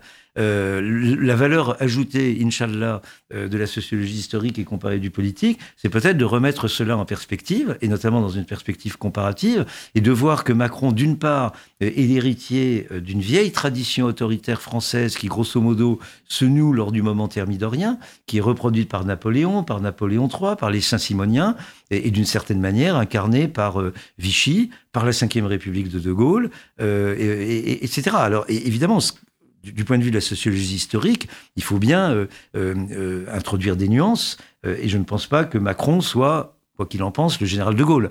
Euh, il ne suffit pas euh, de surélever euh, son tabouret par rapport à la table de la conférence de presse pour apparaître comme un avatar ou une réincarnation du général de Gaulle, tant s'en faut. hein. Mais ma valeur ajoutée, si vous voulez, c'est de d'historiciser et, et de dégager l'historicité propre dans laquelle se situe Macron. Et de ce point de vue, Macron n'a jamais été euh, l'homme nouveau qu'il a prétendu être. Euh, c'est une escroquerie pure et simple. Macron est l'avatar d'une vieille tradition réformatrice, autoritaire, bureaucratique euh, de la République française. Le mois dernier, on recevait euh, Johan Chapoutot, qui utilise euh, bah, le même terme que vous, et on est quand même maintenant un certain nombre à l'utiliser assez couramment, le terme d'extrême centre, la catégorie extrême centre pour qualifier. euh, qui est de la catégorie thermidorienne. Voilà, c'est les ça. thermidoriens, ce sont. euh, et alors là, je vous renvoie effectivement les travaux de Chapoutot. Il y a également les travaux de Pierre Cernat. euh, qui, Qui nous a euh, cité, qui est un spécialiste de, therm- de, de thermidor et qui dans un petit livre, je crois, euh, publié euh, chez Champvallon, euh, montre très bien la continuité euh, des thermidoriens, de l'extrême centre thermidorien à Macron. Mais ce qui est très étonnant, c'est que Macron utilise lui-même le terme d'extrême centre. Et, et je ne sais pas honnêtement s'il en connaît l'origine. Vous écriviez euh, au moment de la réforme des retraites dans cet article du coup du temps, vous écriviez le, le conflit des retraites est le symptôme de l'épuisement de ce gouvernement de l'extrême centre. Euh, là, on est quand même un petit peu après. Moi, moi, il m'a pas l'air épuisé, il m'a l'air en forme. Euh, on en est où là? Ça s'est épuisé ou il y a une crise? Il y, a- il y a quand même, il y a- quand même un évidement politique. D'ailleurs, il suffit de voir les premiers pas de ce gouvernement. C'est- C'est pathétique. Euh, et puis alors, il y a un évidement moral. Euh, on a quand même un secrétaire général euh, de la présidence de la République, Alexis inculpé, euh, qui présente un gouvernement qui est composé d'un ministre de la Justice qui a été blanchi de je ne sais plus quel chef d'inculpation, ce qui a quand même plongé dans la stupeur ou dans le fou rire le monde euh, judiciaire et notamment euh, le, le monde des avocats, parce que voilà un grand pénaliste euh, qui ne comprend pas qu'il est euh, en plein conflit d'intérêts. Donc soit il est complètement incompétent, euh, soit cette Cour de justice de la République... euh, Éric Dupont-Moretti, donc du coup, a dit qu'il n'avait pas, qu'il fait exprès, euh, qu'il qu'il- il n'y voyait pas, et- et il qui- voyait qui pas savait- mal. qui- qui n'avait pas compris. Il est Euh, comme Virin, bon. quoi. Il a agi Ouais. à, à l'insu de son plein gré. ouais. Et, et- et ce secrétaire général euh, de la présidence de la République, lui-même inculpé, qui annonce euh, la nomination euh, d'une nouvelle ministre, elle-même euh, inculpée. Euh, donc là, on, on- on est quand même dans, dans une espèce d'affaissement moral euh, qui est extrêmement préoccupant parce que ça fait penser effectivement à des périodes très sombres de, l'histoire européenne de l'entre-deux-guerres. Je vais, vous citer dans, le- dernier papier qui est paru sur Blas. Vous, dites euh, Tout cela sans la fin d'un règne qui n'a jamais commencé, faute d'avoir obtenu une majorité absolue à l'Assemblée, et s'être résigné à la nécessité d'un gouvernement de coalition dont il aurait pu négocier la formation à l'allemande, en menant des pourparlers avec des composantes de droite et de gauche pour constituer un cabinet du en même temps, au lieu de sombrer à tribord toute. Sombrer à, tr- à tribord toute, c'est quoi? C'est l'extrême droite qui arrive ou c'est ce Bah, lui-même, euh, de, glissement en glissement, euh, fait passer, euh, par exemple, cette loi euh, contre, non pas sûr, mais contre euh, l'immigration, euh, qui euh, légalise euh, la, préférence nationale. Euh, et Marine Le Pen parle de sa victoire euh, Oui. idéologique. Euh, Et, c'est là où je voudrais euh, revenir sur Or- Orban. Euh, ce en quoi euh, Macron est orbanien, euh, c'est dans sa stratégie électorale. Parce que euh, euh, la, la situation des médias euh, en France euh, n'est pas celle. Pas encore, des non, c'est vrai. Et il C'est y a vrai. une très grosse C'est une nuance, différence. oui, je suis d'accord, je le défends tout le temps, il y a- y, y une très grosse différence. Blast qui- en Hongrie, ce serait difficile. On serait perquisitionné. mais, il y a une très grosse différence qui n'est peut-être pas à l'avantage euh, de la France. C'est que euh, les magnats euh, de, de la presse euh, en Hongrie sont très largement des affidés euh, d'Orban. Euh, en France, le problème, c'est que nous avons de plus en plus euh, des hommes politiques qui sont des affidés euh, de Bolloré, qui a constitué sa fortune par euh, euh, son entrepreneuriat. Bon, Bolloré a été un grand capitaliste, un grand euh, condottière du capitalisme.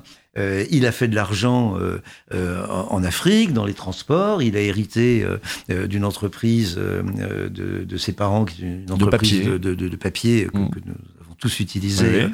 euh, étant adolescents. Euh, donc, donc c'est un véritable patron et qui est d'ailleurs très euh, symptomatique, très révélateur d'un patri- patronat breton. euh, que représente par exemple Ouest France, le groupe Ouest France. Donc il y a une grande tradition de capitalisme breton dont Bolloré euh, est l'héritier. Bon, simplement Bolloré euh, dérive idéologiquement, mais il a son indépendance financière. Il ne dépend pas de Macron euh, ou il ne dépend pas de Sarkozy. Euh, euh, pour euh, prospérer, pour s'affirmer idéologiquement, ce sont plutôt euh, Sarkozy et ensuite euh, aujourd'hui Macron qui dépendent euh, de Bolloré. Bolloré Euh, dépend et pas de quelques marchés publics tout de même? Assez peu au fond. Euh, Quand, il, il- il était en pleine activité sur l'Afrique, il avait besoin de la France pour, Oui. euh, pour intervenir. Ah, il faisait partie, euh, il faisait partie, bien, bien entendu. Il y a des accointances, etc. Mais je, je ne pense pas que la réussite euh, capital, capitaliste Ouais. de Bolloré euh, ait été tributaire euh, des politiques publiques de, de- de la République française. Il a bénéficié de ce que l'on appelle de manière un peu trop rapide la, la France-Afrique. Euh, il a euh, euh, euh, su euh, avec tous les moyens que cela suppose, euh, faire des affaires euh, en Afrique, euh, y compris, on peut le dire, parce qu'il a été incriminé euh, sur ce plan, euh, y compris des moyens qui relèvent dans, dans le vocabulaire courant de, de la corruption. Bon. Euh, mais il est un véritable chef d'entreprise. Oui. Euh, Alors donc c'est intéressant, ça veut dire qu'en en France, pour le meilleur et pour le pire, on a tout de même des médias un peu moins proches du pouvoir. Euh, et c'est vrai que cette histoire de Bolloré, on avait fait un épisode de Rhinocéros sur Robert Hersan.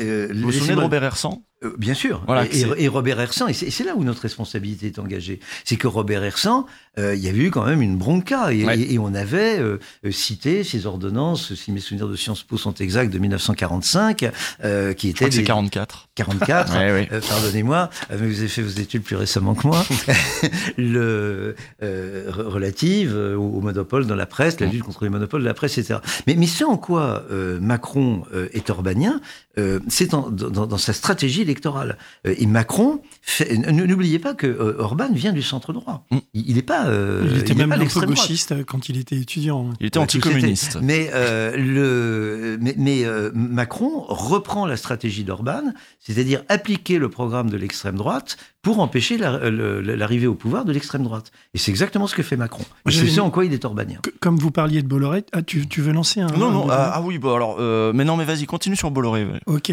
Non, Tant mais parce que vous, vous, je, vous parlez de Bolloré. Alors, je sais pas si je schématise un peu trop, mais je voudrais votre avis là-dessus. C'est-à-dire qu'on on voit bien en ce moment que se dessine, en tout cas, on nous vend, les médias nous vendent Bardella contre Attal ou Macron contre Le Pen.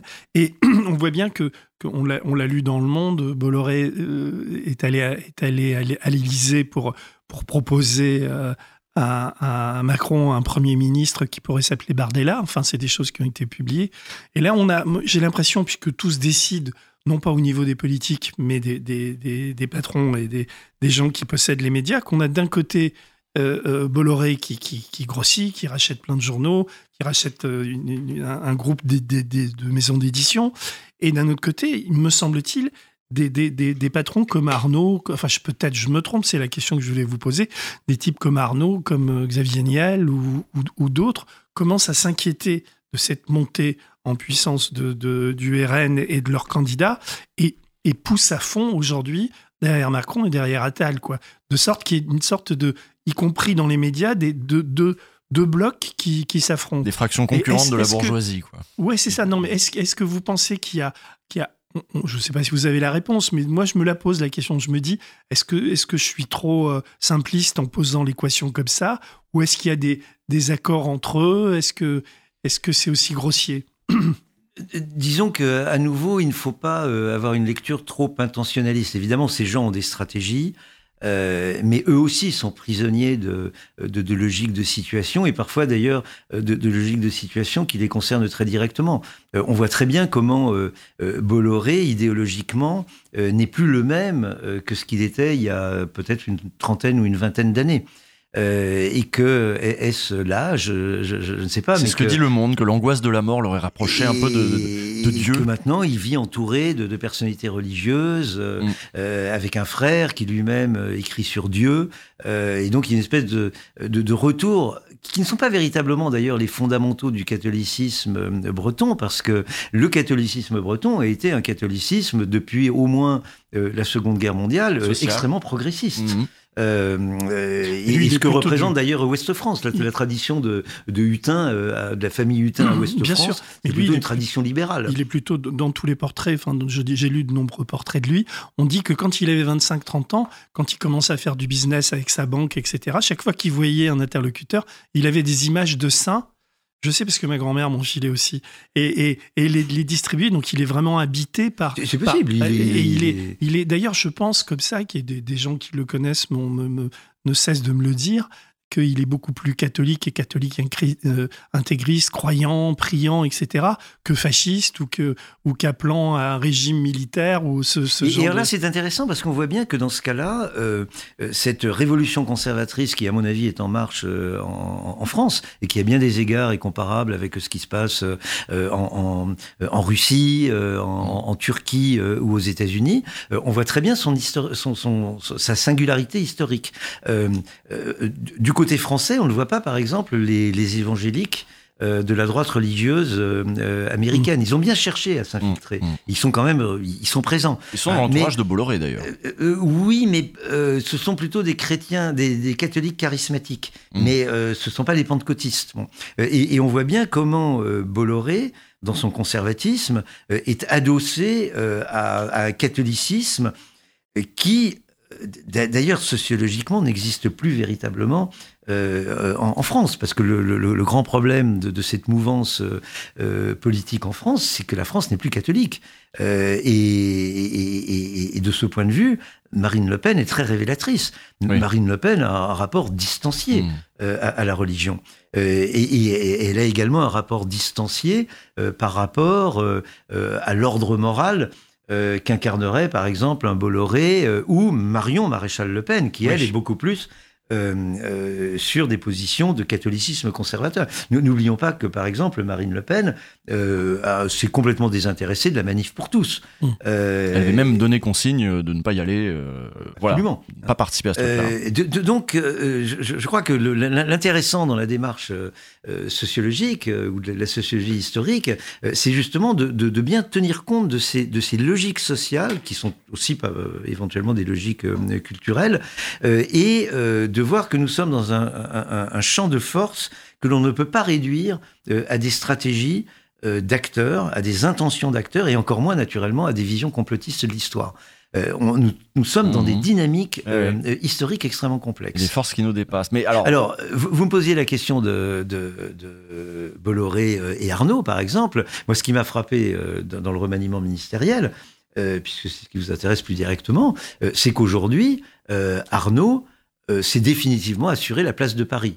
Hein, il est déjà la main dans la main avec euh, Madame Hidalgo, euh, qui lui concède quand même beaucoup de facilité, le Pont Neuf, les Champs-Élysées, oui, oui, le. Champ de Mars, et Rachida Dati. Tout le monde connaît les liens de Bernard Arnault et de Rachida Dati. Hmm. Mm. Donc aujourd'hui, Bernard Arnault, il a une assurance quasiment tout risque sur l'avenir de Paris, puisque ce, que ce soit Hidalgo euh, ou euh, Rachida Dati, qui ouais. soit élu euh, dans deux ou trois ans, il, il, aura une partenaire. Il suffit d'arroser tout le monde, hein. c'est plus simple. Moi, je l'autre gros, a... gros, gagnant, c'est évidemment Sarkozy. Je, oui, mais je voudrais qu'on revienne sur la, la, cette parce que finalement, qu'il soit d'extrême droite, plutôt, il y a une guerre sociale qui est quand même menée. Ça aussi, c'est une dynamique de temps long. Je voudrais qu'on réécoute ce que Macron promettait pour ce qui est du modèle social français. Là, on va vers où? Cette indépendance par le travail et la production, nous pourrons le faire aussi parce que plus de Français travailleront. C'est le sens d'ailleurs de beaucoup de réformes conduites l'année dernière, même quand elles étaient impopulaires. Nous devons former davantage selon les besoins de la nation. Nous avons commencé ce travail avec la réforme du lycée professionnel, de, nos universités.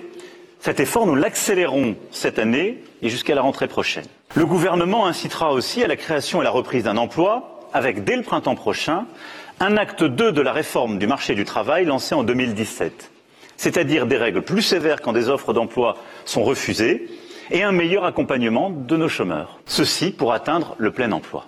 Et à côté de ça, le gouvernement aura aussi à bâtir une ambitieuse revue des dépenses pendant ce semestre, une vraie réforme de l'État pour dégager aussi de l'efficacité dans nos dépenses publiques.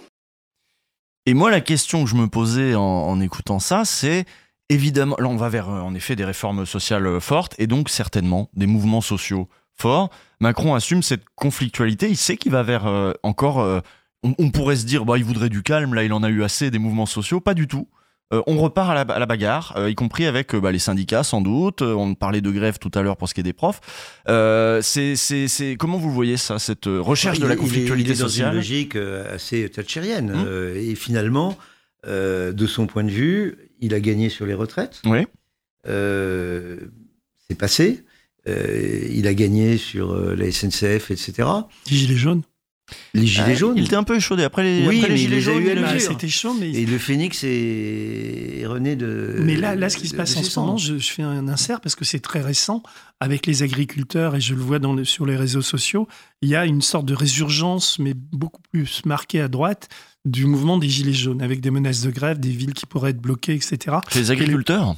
Ah oui Qui Oui, aujourd'hui, euh, et en écho avec ce qui se passe en Allemagne. Oui, c'est ça. Hein, C'est pas complètement par hasard si les agriculteurs euh, descendent. Donc il a, il a euh, peur d'un blocage routes, du pays, ouais. de, de- Oui, Mais il va, il jeter, fait, euh, il il va jeter comme ça quelques, euh, quelques, poudres aux yeux. Et, et- et d'un autre côté, euh, les gilets jaunes, il les a réprimés euh, avec une violence euh, policière euh, inégalée depuis grosso modo la guerre d'Algérie. Parce que même la violence policière euh, euh, au, au moment de mai 68, je, je- je pense que la répression, euh, not- notamment en termes de blessés graves, Mm. et, et parce que les armes de la police aujourd'hui sont beaucoup plus méchantes que- qu'elles ne l'étaient en 1968, euh, le, je, pense que la, la- la- la répression des Gilets jaunes a été complètement inédite. Et, et- et d'ailleurs a valu à la France plusieurs condamnations de la part de l'Europe ou des Nations Unies.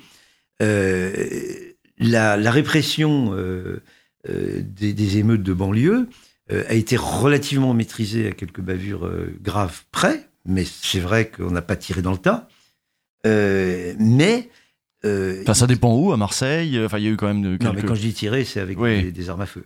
Euh, Il y avait des fusils à pompe avec des beanbags dedans. j'ai- parlé de quelques bavures graves. Mhm. Mais, mais, ça n'a pas. Enfin, travaillant sur des sur d'autres pays que, que les pays occidentaux, euh, je sais ce que peut vouloir dire euh, la répression euh, d'un mouvement social.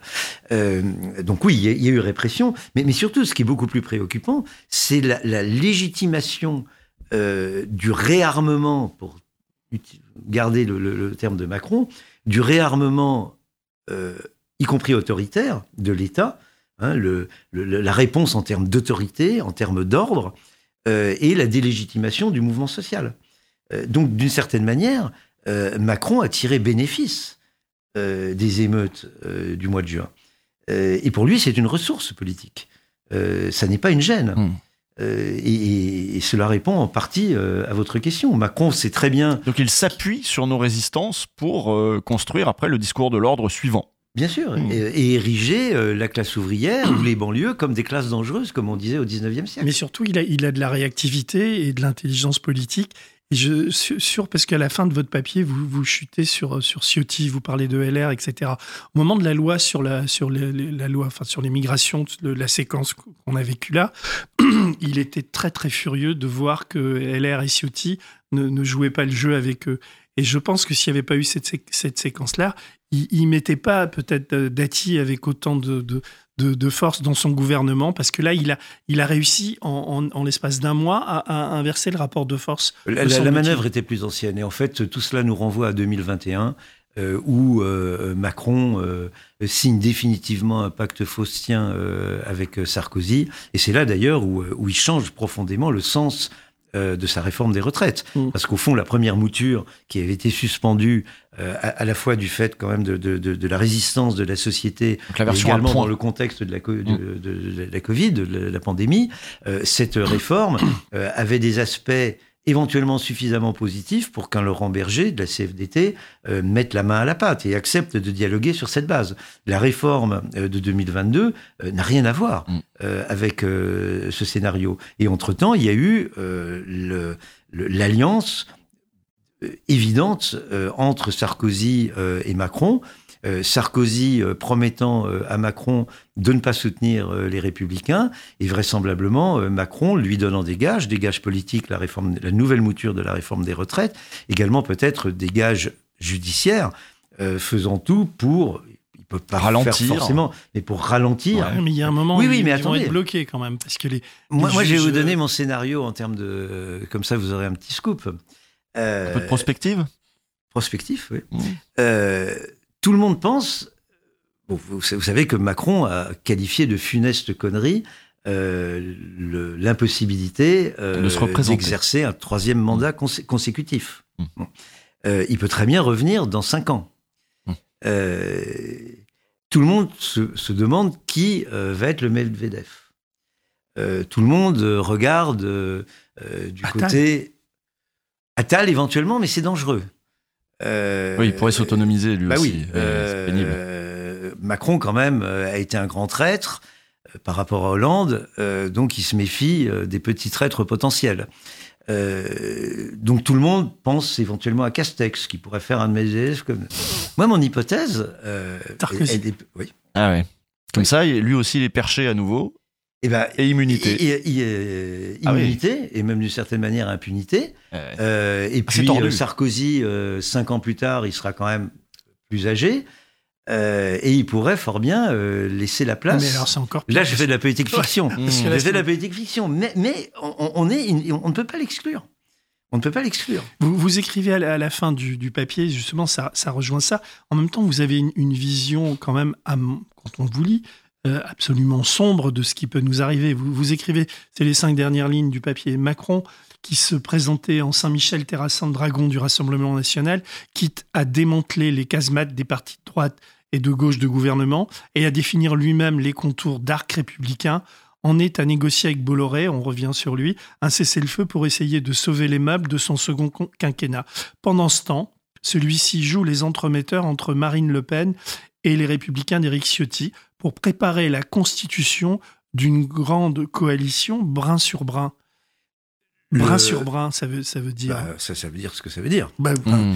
Euh, et- Mettez des images sur la couleur, s'il vous Et, plaît. et sur les négociations euh, Bolloré, ou les, pas les négociations, parce qu'on n'est pas dans une situation de négociation, mais sur les échanges, les conversations Il voulait euh, apaiser entre Bolloré, euh, Ciotti euh, et euh, Le Pen, éventuellement indirectement, euh, je, je- je m'appuie sur l'article du Monde que vous citiez. C'est le Monde hein, qui, qui, euh, qui- qui fait état de, de, de- ces conversations. À, à la fois Macron-Bolloré, parce que c'est plus Macron qui est demandeur que Bolloré, même si Bolloré, à un moment donné, ça apparemment, d'après le Monde, ça l'arrangeait d'avoir euh, euh, ce rapprochement euh, avec Macron, mais euh, le Monde parle très directement de conversations euh, euh, ou d'une d'une espèce d'intermédiation euh, euh, de, de Bolloré euh, entre Ciotti et euh, Le Pen. Euh, Oui, et- oui, oui, oui. et- et Oui, il dit que les républicains pourraient s'occuper de l'économie et le Rassemblement national de l'immigration. Ça ferait une très, belle, une très belle Macron alliance. Mm. a de moins en moins euh, d'autonomie politique, mais je dirais même intellectuelle par rapport à cela. Parce que euh, le passage que vous n'avez pas euh, passé tout à l'heure, c'est quand Macron reprend la formule zémourienne pour que la France reste la France. Mm. C'est-à-dire qu'il assume complètement le vocabulaire de Zemmour. Il, il n'a même plus d'imagination, il n'a même plus de, capacité discursive autonome. Euh, il, en est à emprunter euh, le, le discours hégémonique. Euh, Victor Klemperer dir- dirait la, la langue du, du- du- du troisième, je vais pas dire Reich, mais bon, Euh, on, on- on en est là. Et alors, encore une fois, je ne veux pas m'en tenir à, à- à l'écume euh, du politique, de, de- des- stratégies, des discours des acteurs. Euh, cette écume, on, a vu qu'elle est peu ragoûtante, qu'elle est très sérieusement polluée, y compris sur un plan moral. Mais moi, ce qui m'intéresse beaucoup plus, ce sont les, profondeurs de l'eau. Euh, Et ces profondeurs de l'eau, elles sont encore plus inquiétantes. Parce que aujourd'hui, et, et ce que je dis naturellement renvoie à nos, responsabilités respectives de citoyens, aujourd'hui, nous n'avons plus euh, les défenses immunitaires par rapport à les dictatures, euh, par rapport à l'instauration d'une situation autoritaire que nous avions il y a 10, il y a 20 ou il y a 30 ans. Euh, parce que les médias sont beaucoup moins libres, parce que les médias libres sont devenus beaucoup plus conformistes. Vous êtes peut-être l'exception euh, avec tel ou tel de, de, de- de vos collègues. Mais moi, je vois très bien comment, par exemple, le texte que vous avez eu la gentillesse d'accueillir ne passerait pas dans les colonnes du Monde, dans les colonnes de Libération.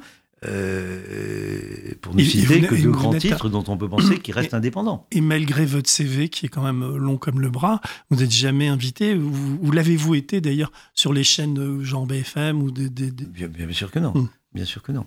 Euh, mais peu importe, euh, ça, ça n'est pas mon absence qui est gênante, c'est l'absence Non, mais c'est de le la discipline. de- C'est- l'absence de la discipline que je représente.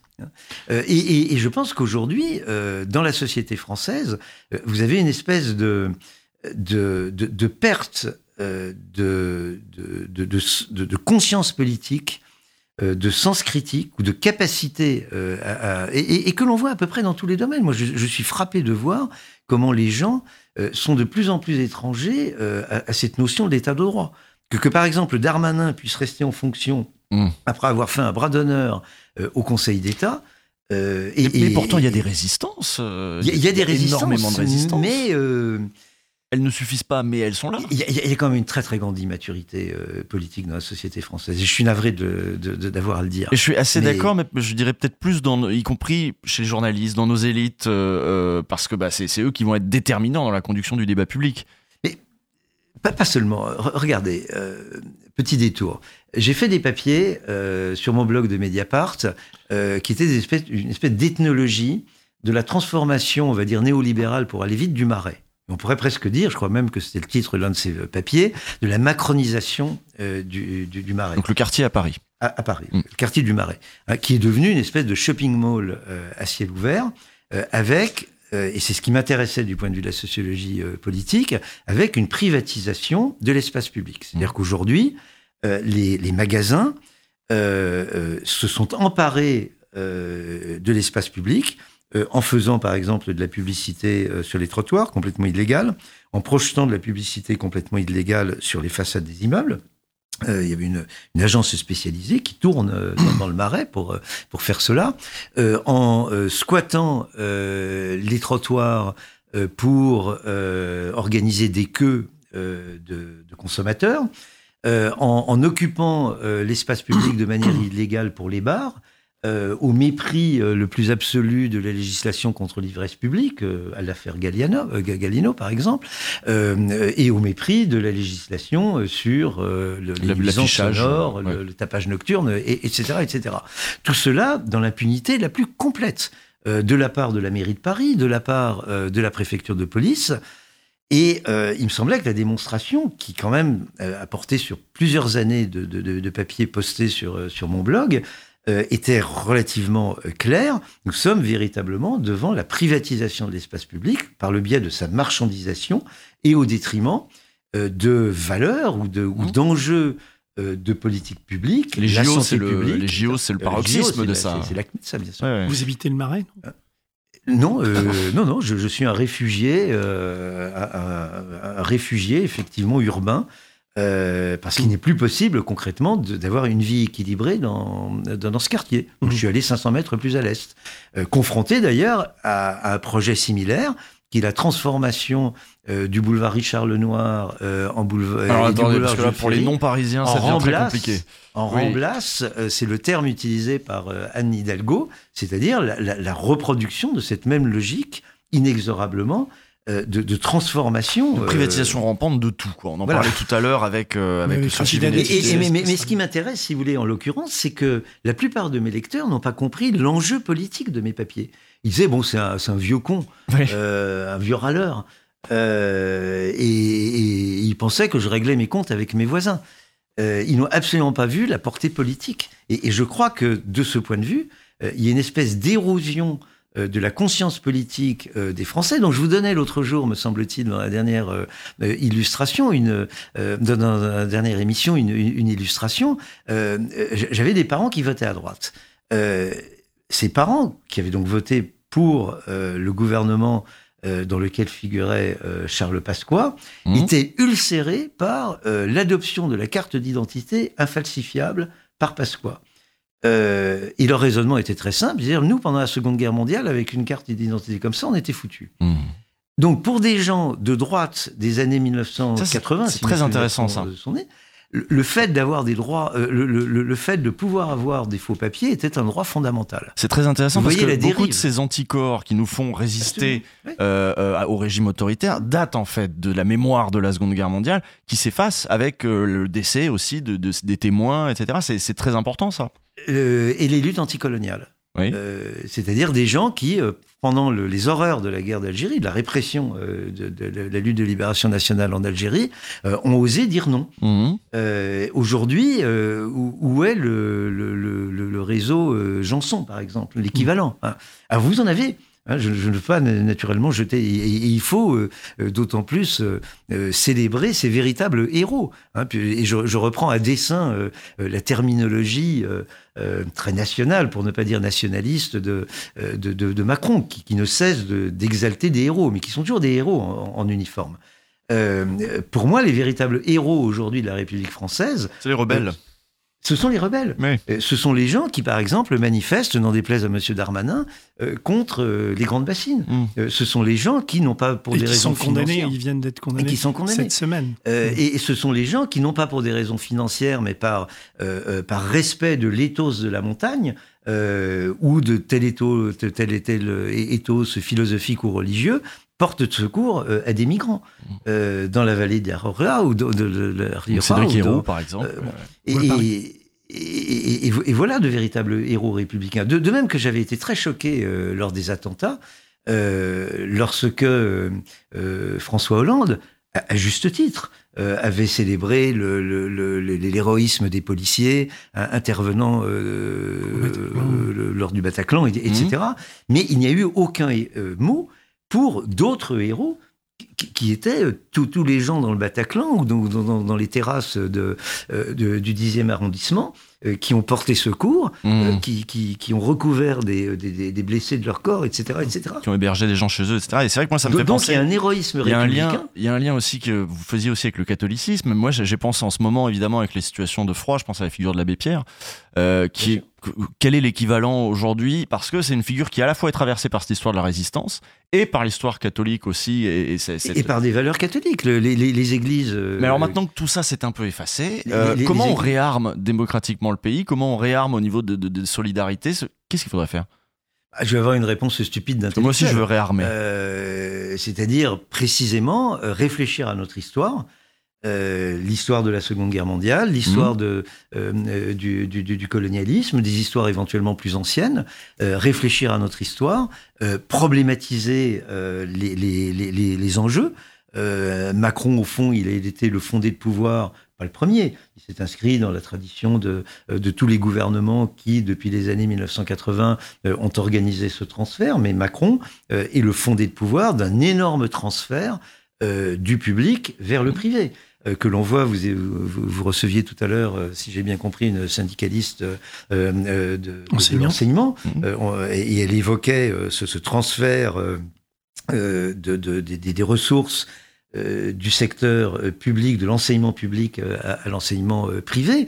Euh, Il faut savoir, euh, enfin, on a tous euh, plus ou moins euh, euh, les, les- les chiffres encore en tête. Un établissement comme euh, Stanislas, qui ne respecte absolument pas la loi, euh, reçoit euh, un financement qui est hors de proportion euh, avec des établissements publics comparables à, à Paris, sans même parler de la banlieue.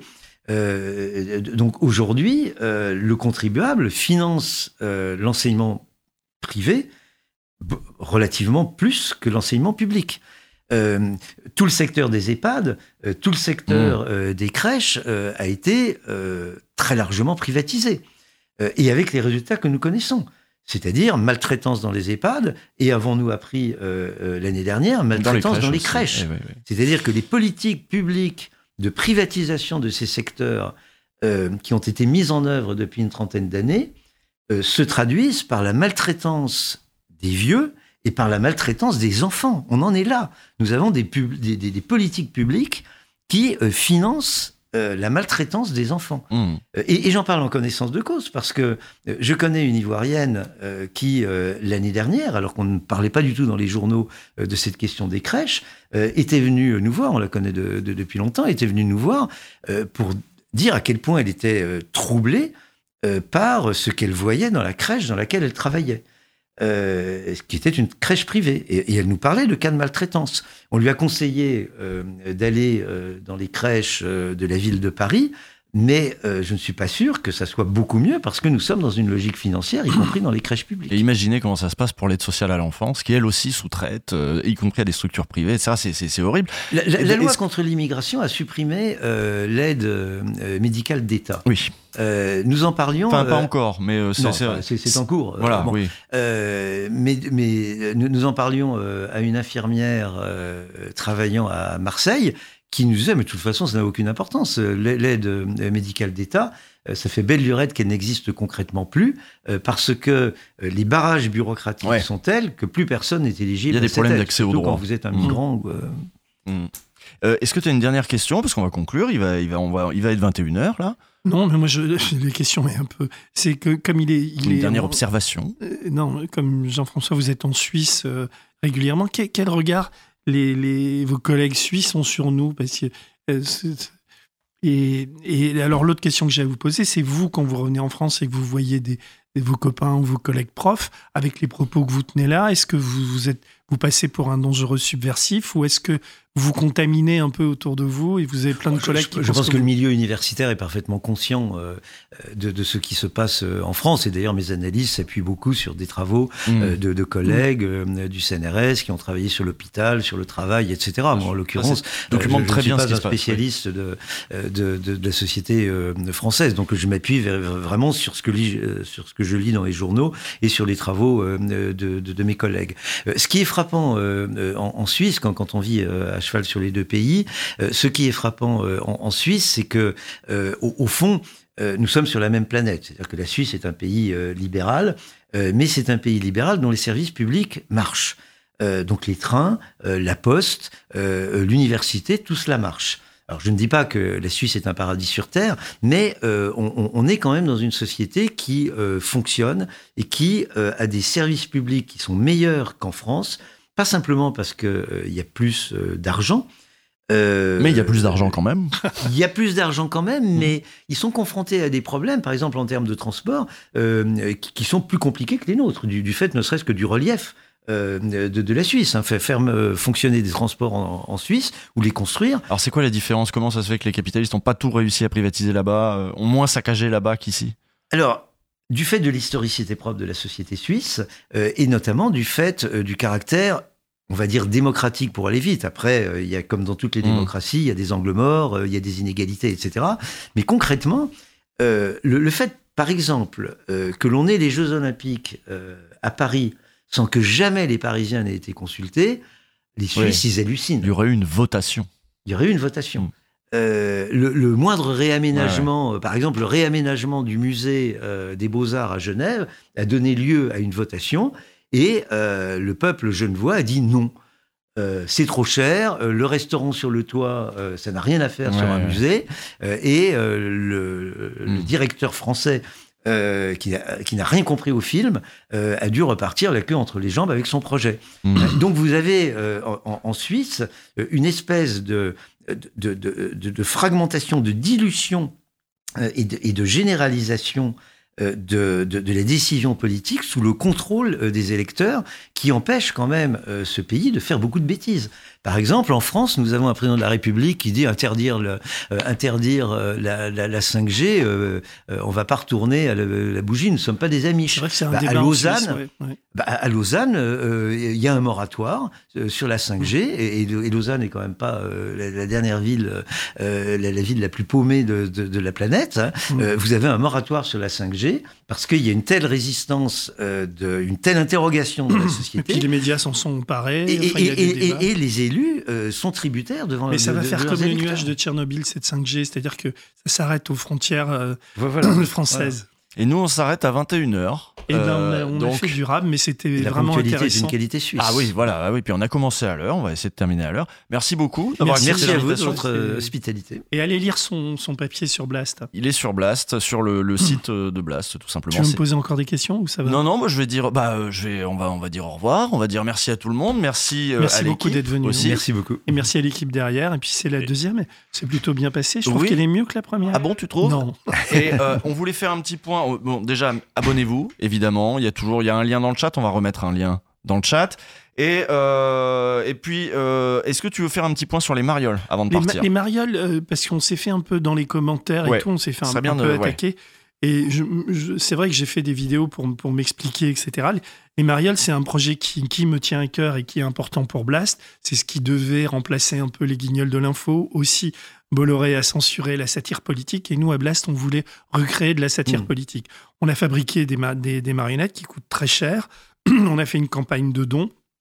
Et à la fin de la campagne de dons, on s'est rendu compte, parce que les, les personnes avec qui on négociait sur les marionnettes ont augmenté leur prix et parce que la campagne n'a pas marché autant qu'on l'aurait imaginé, on n'avait pas les moyens de, de, de, de démarrer le programme avec des marionnettes. C'était pas ma volonté, j'aurais Bon, vraiment aimé le faire. Ça, tu Et vas a- l'expliquer plus en détail euh, plus tard. Plus et il y aura un et temps début, début, pour en début parler. février, on ressort les, les, les, les- des nouvelles marioles qui sont fabriquées en, en, en 3D, en animation, avec des, des personnages. On retrouvera Bolloré, on retrouvera Macron, et, euh, et on va en sort, on va faire ça tous les, tous les 15 jours euh, Parce que là, ce jusqu'en qu'il y a eu, juin. ce qu'il y a eu à- à- au vœu, là, euh, c'était, un petit, un petit truc. C'est pas encore la première vraie émission qui, elle, Non, va arriver plus tard. Non, mais j'aurais dû peut-être sans doute plus expliquer. Mmh. c'était mon souhait de, de vouloir faire une sorte de teaser Mmh. euh, de, de, de, de, de 3D avec Macron qui, qui fait ses vœux et tout. C'était pas destiné à être hilarant et à être le, produit de luxe parfait. C'était une tentative.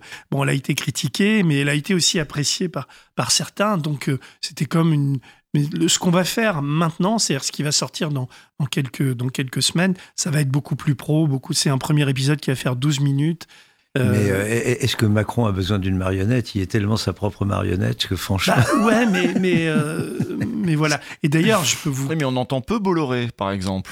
Euh, lui- Alors, je peux vous dire que là, il y a- ça- si je vous livre un secret sur ce qu'on est, ce que les, les parce qu'il y a toujours la bande à, à Gassio, L'Honoré, Camille Fievé qui sont les auteurs.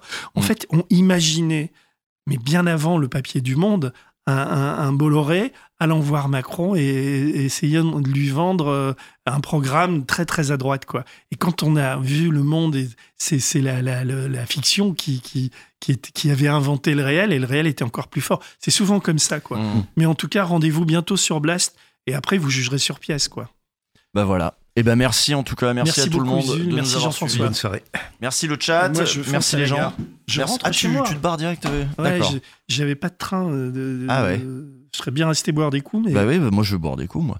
Et euh, merci Mathias, merci Julien, merci toute l'équipe technique qui a rendu cette euh, émission possible. C'était le deuxième numéro de La France a peur. On se retrouve en février, euh, donc ça va arriver vite. Et en février, on parlera plutôt d'économie. Merci, bonne soirée, à plus, portez-vous bien. Et voilà, c'est bon, c'est le générique.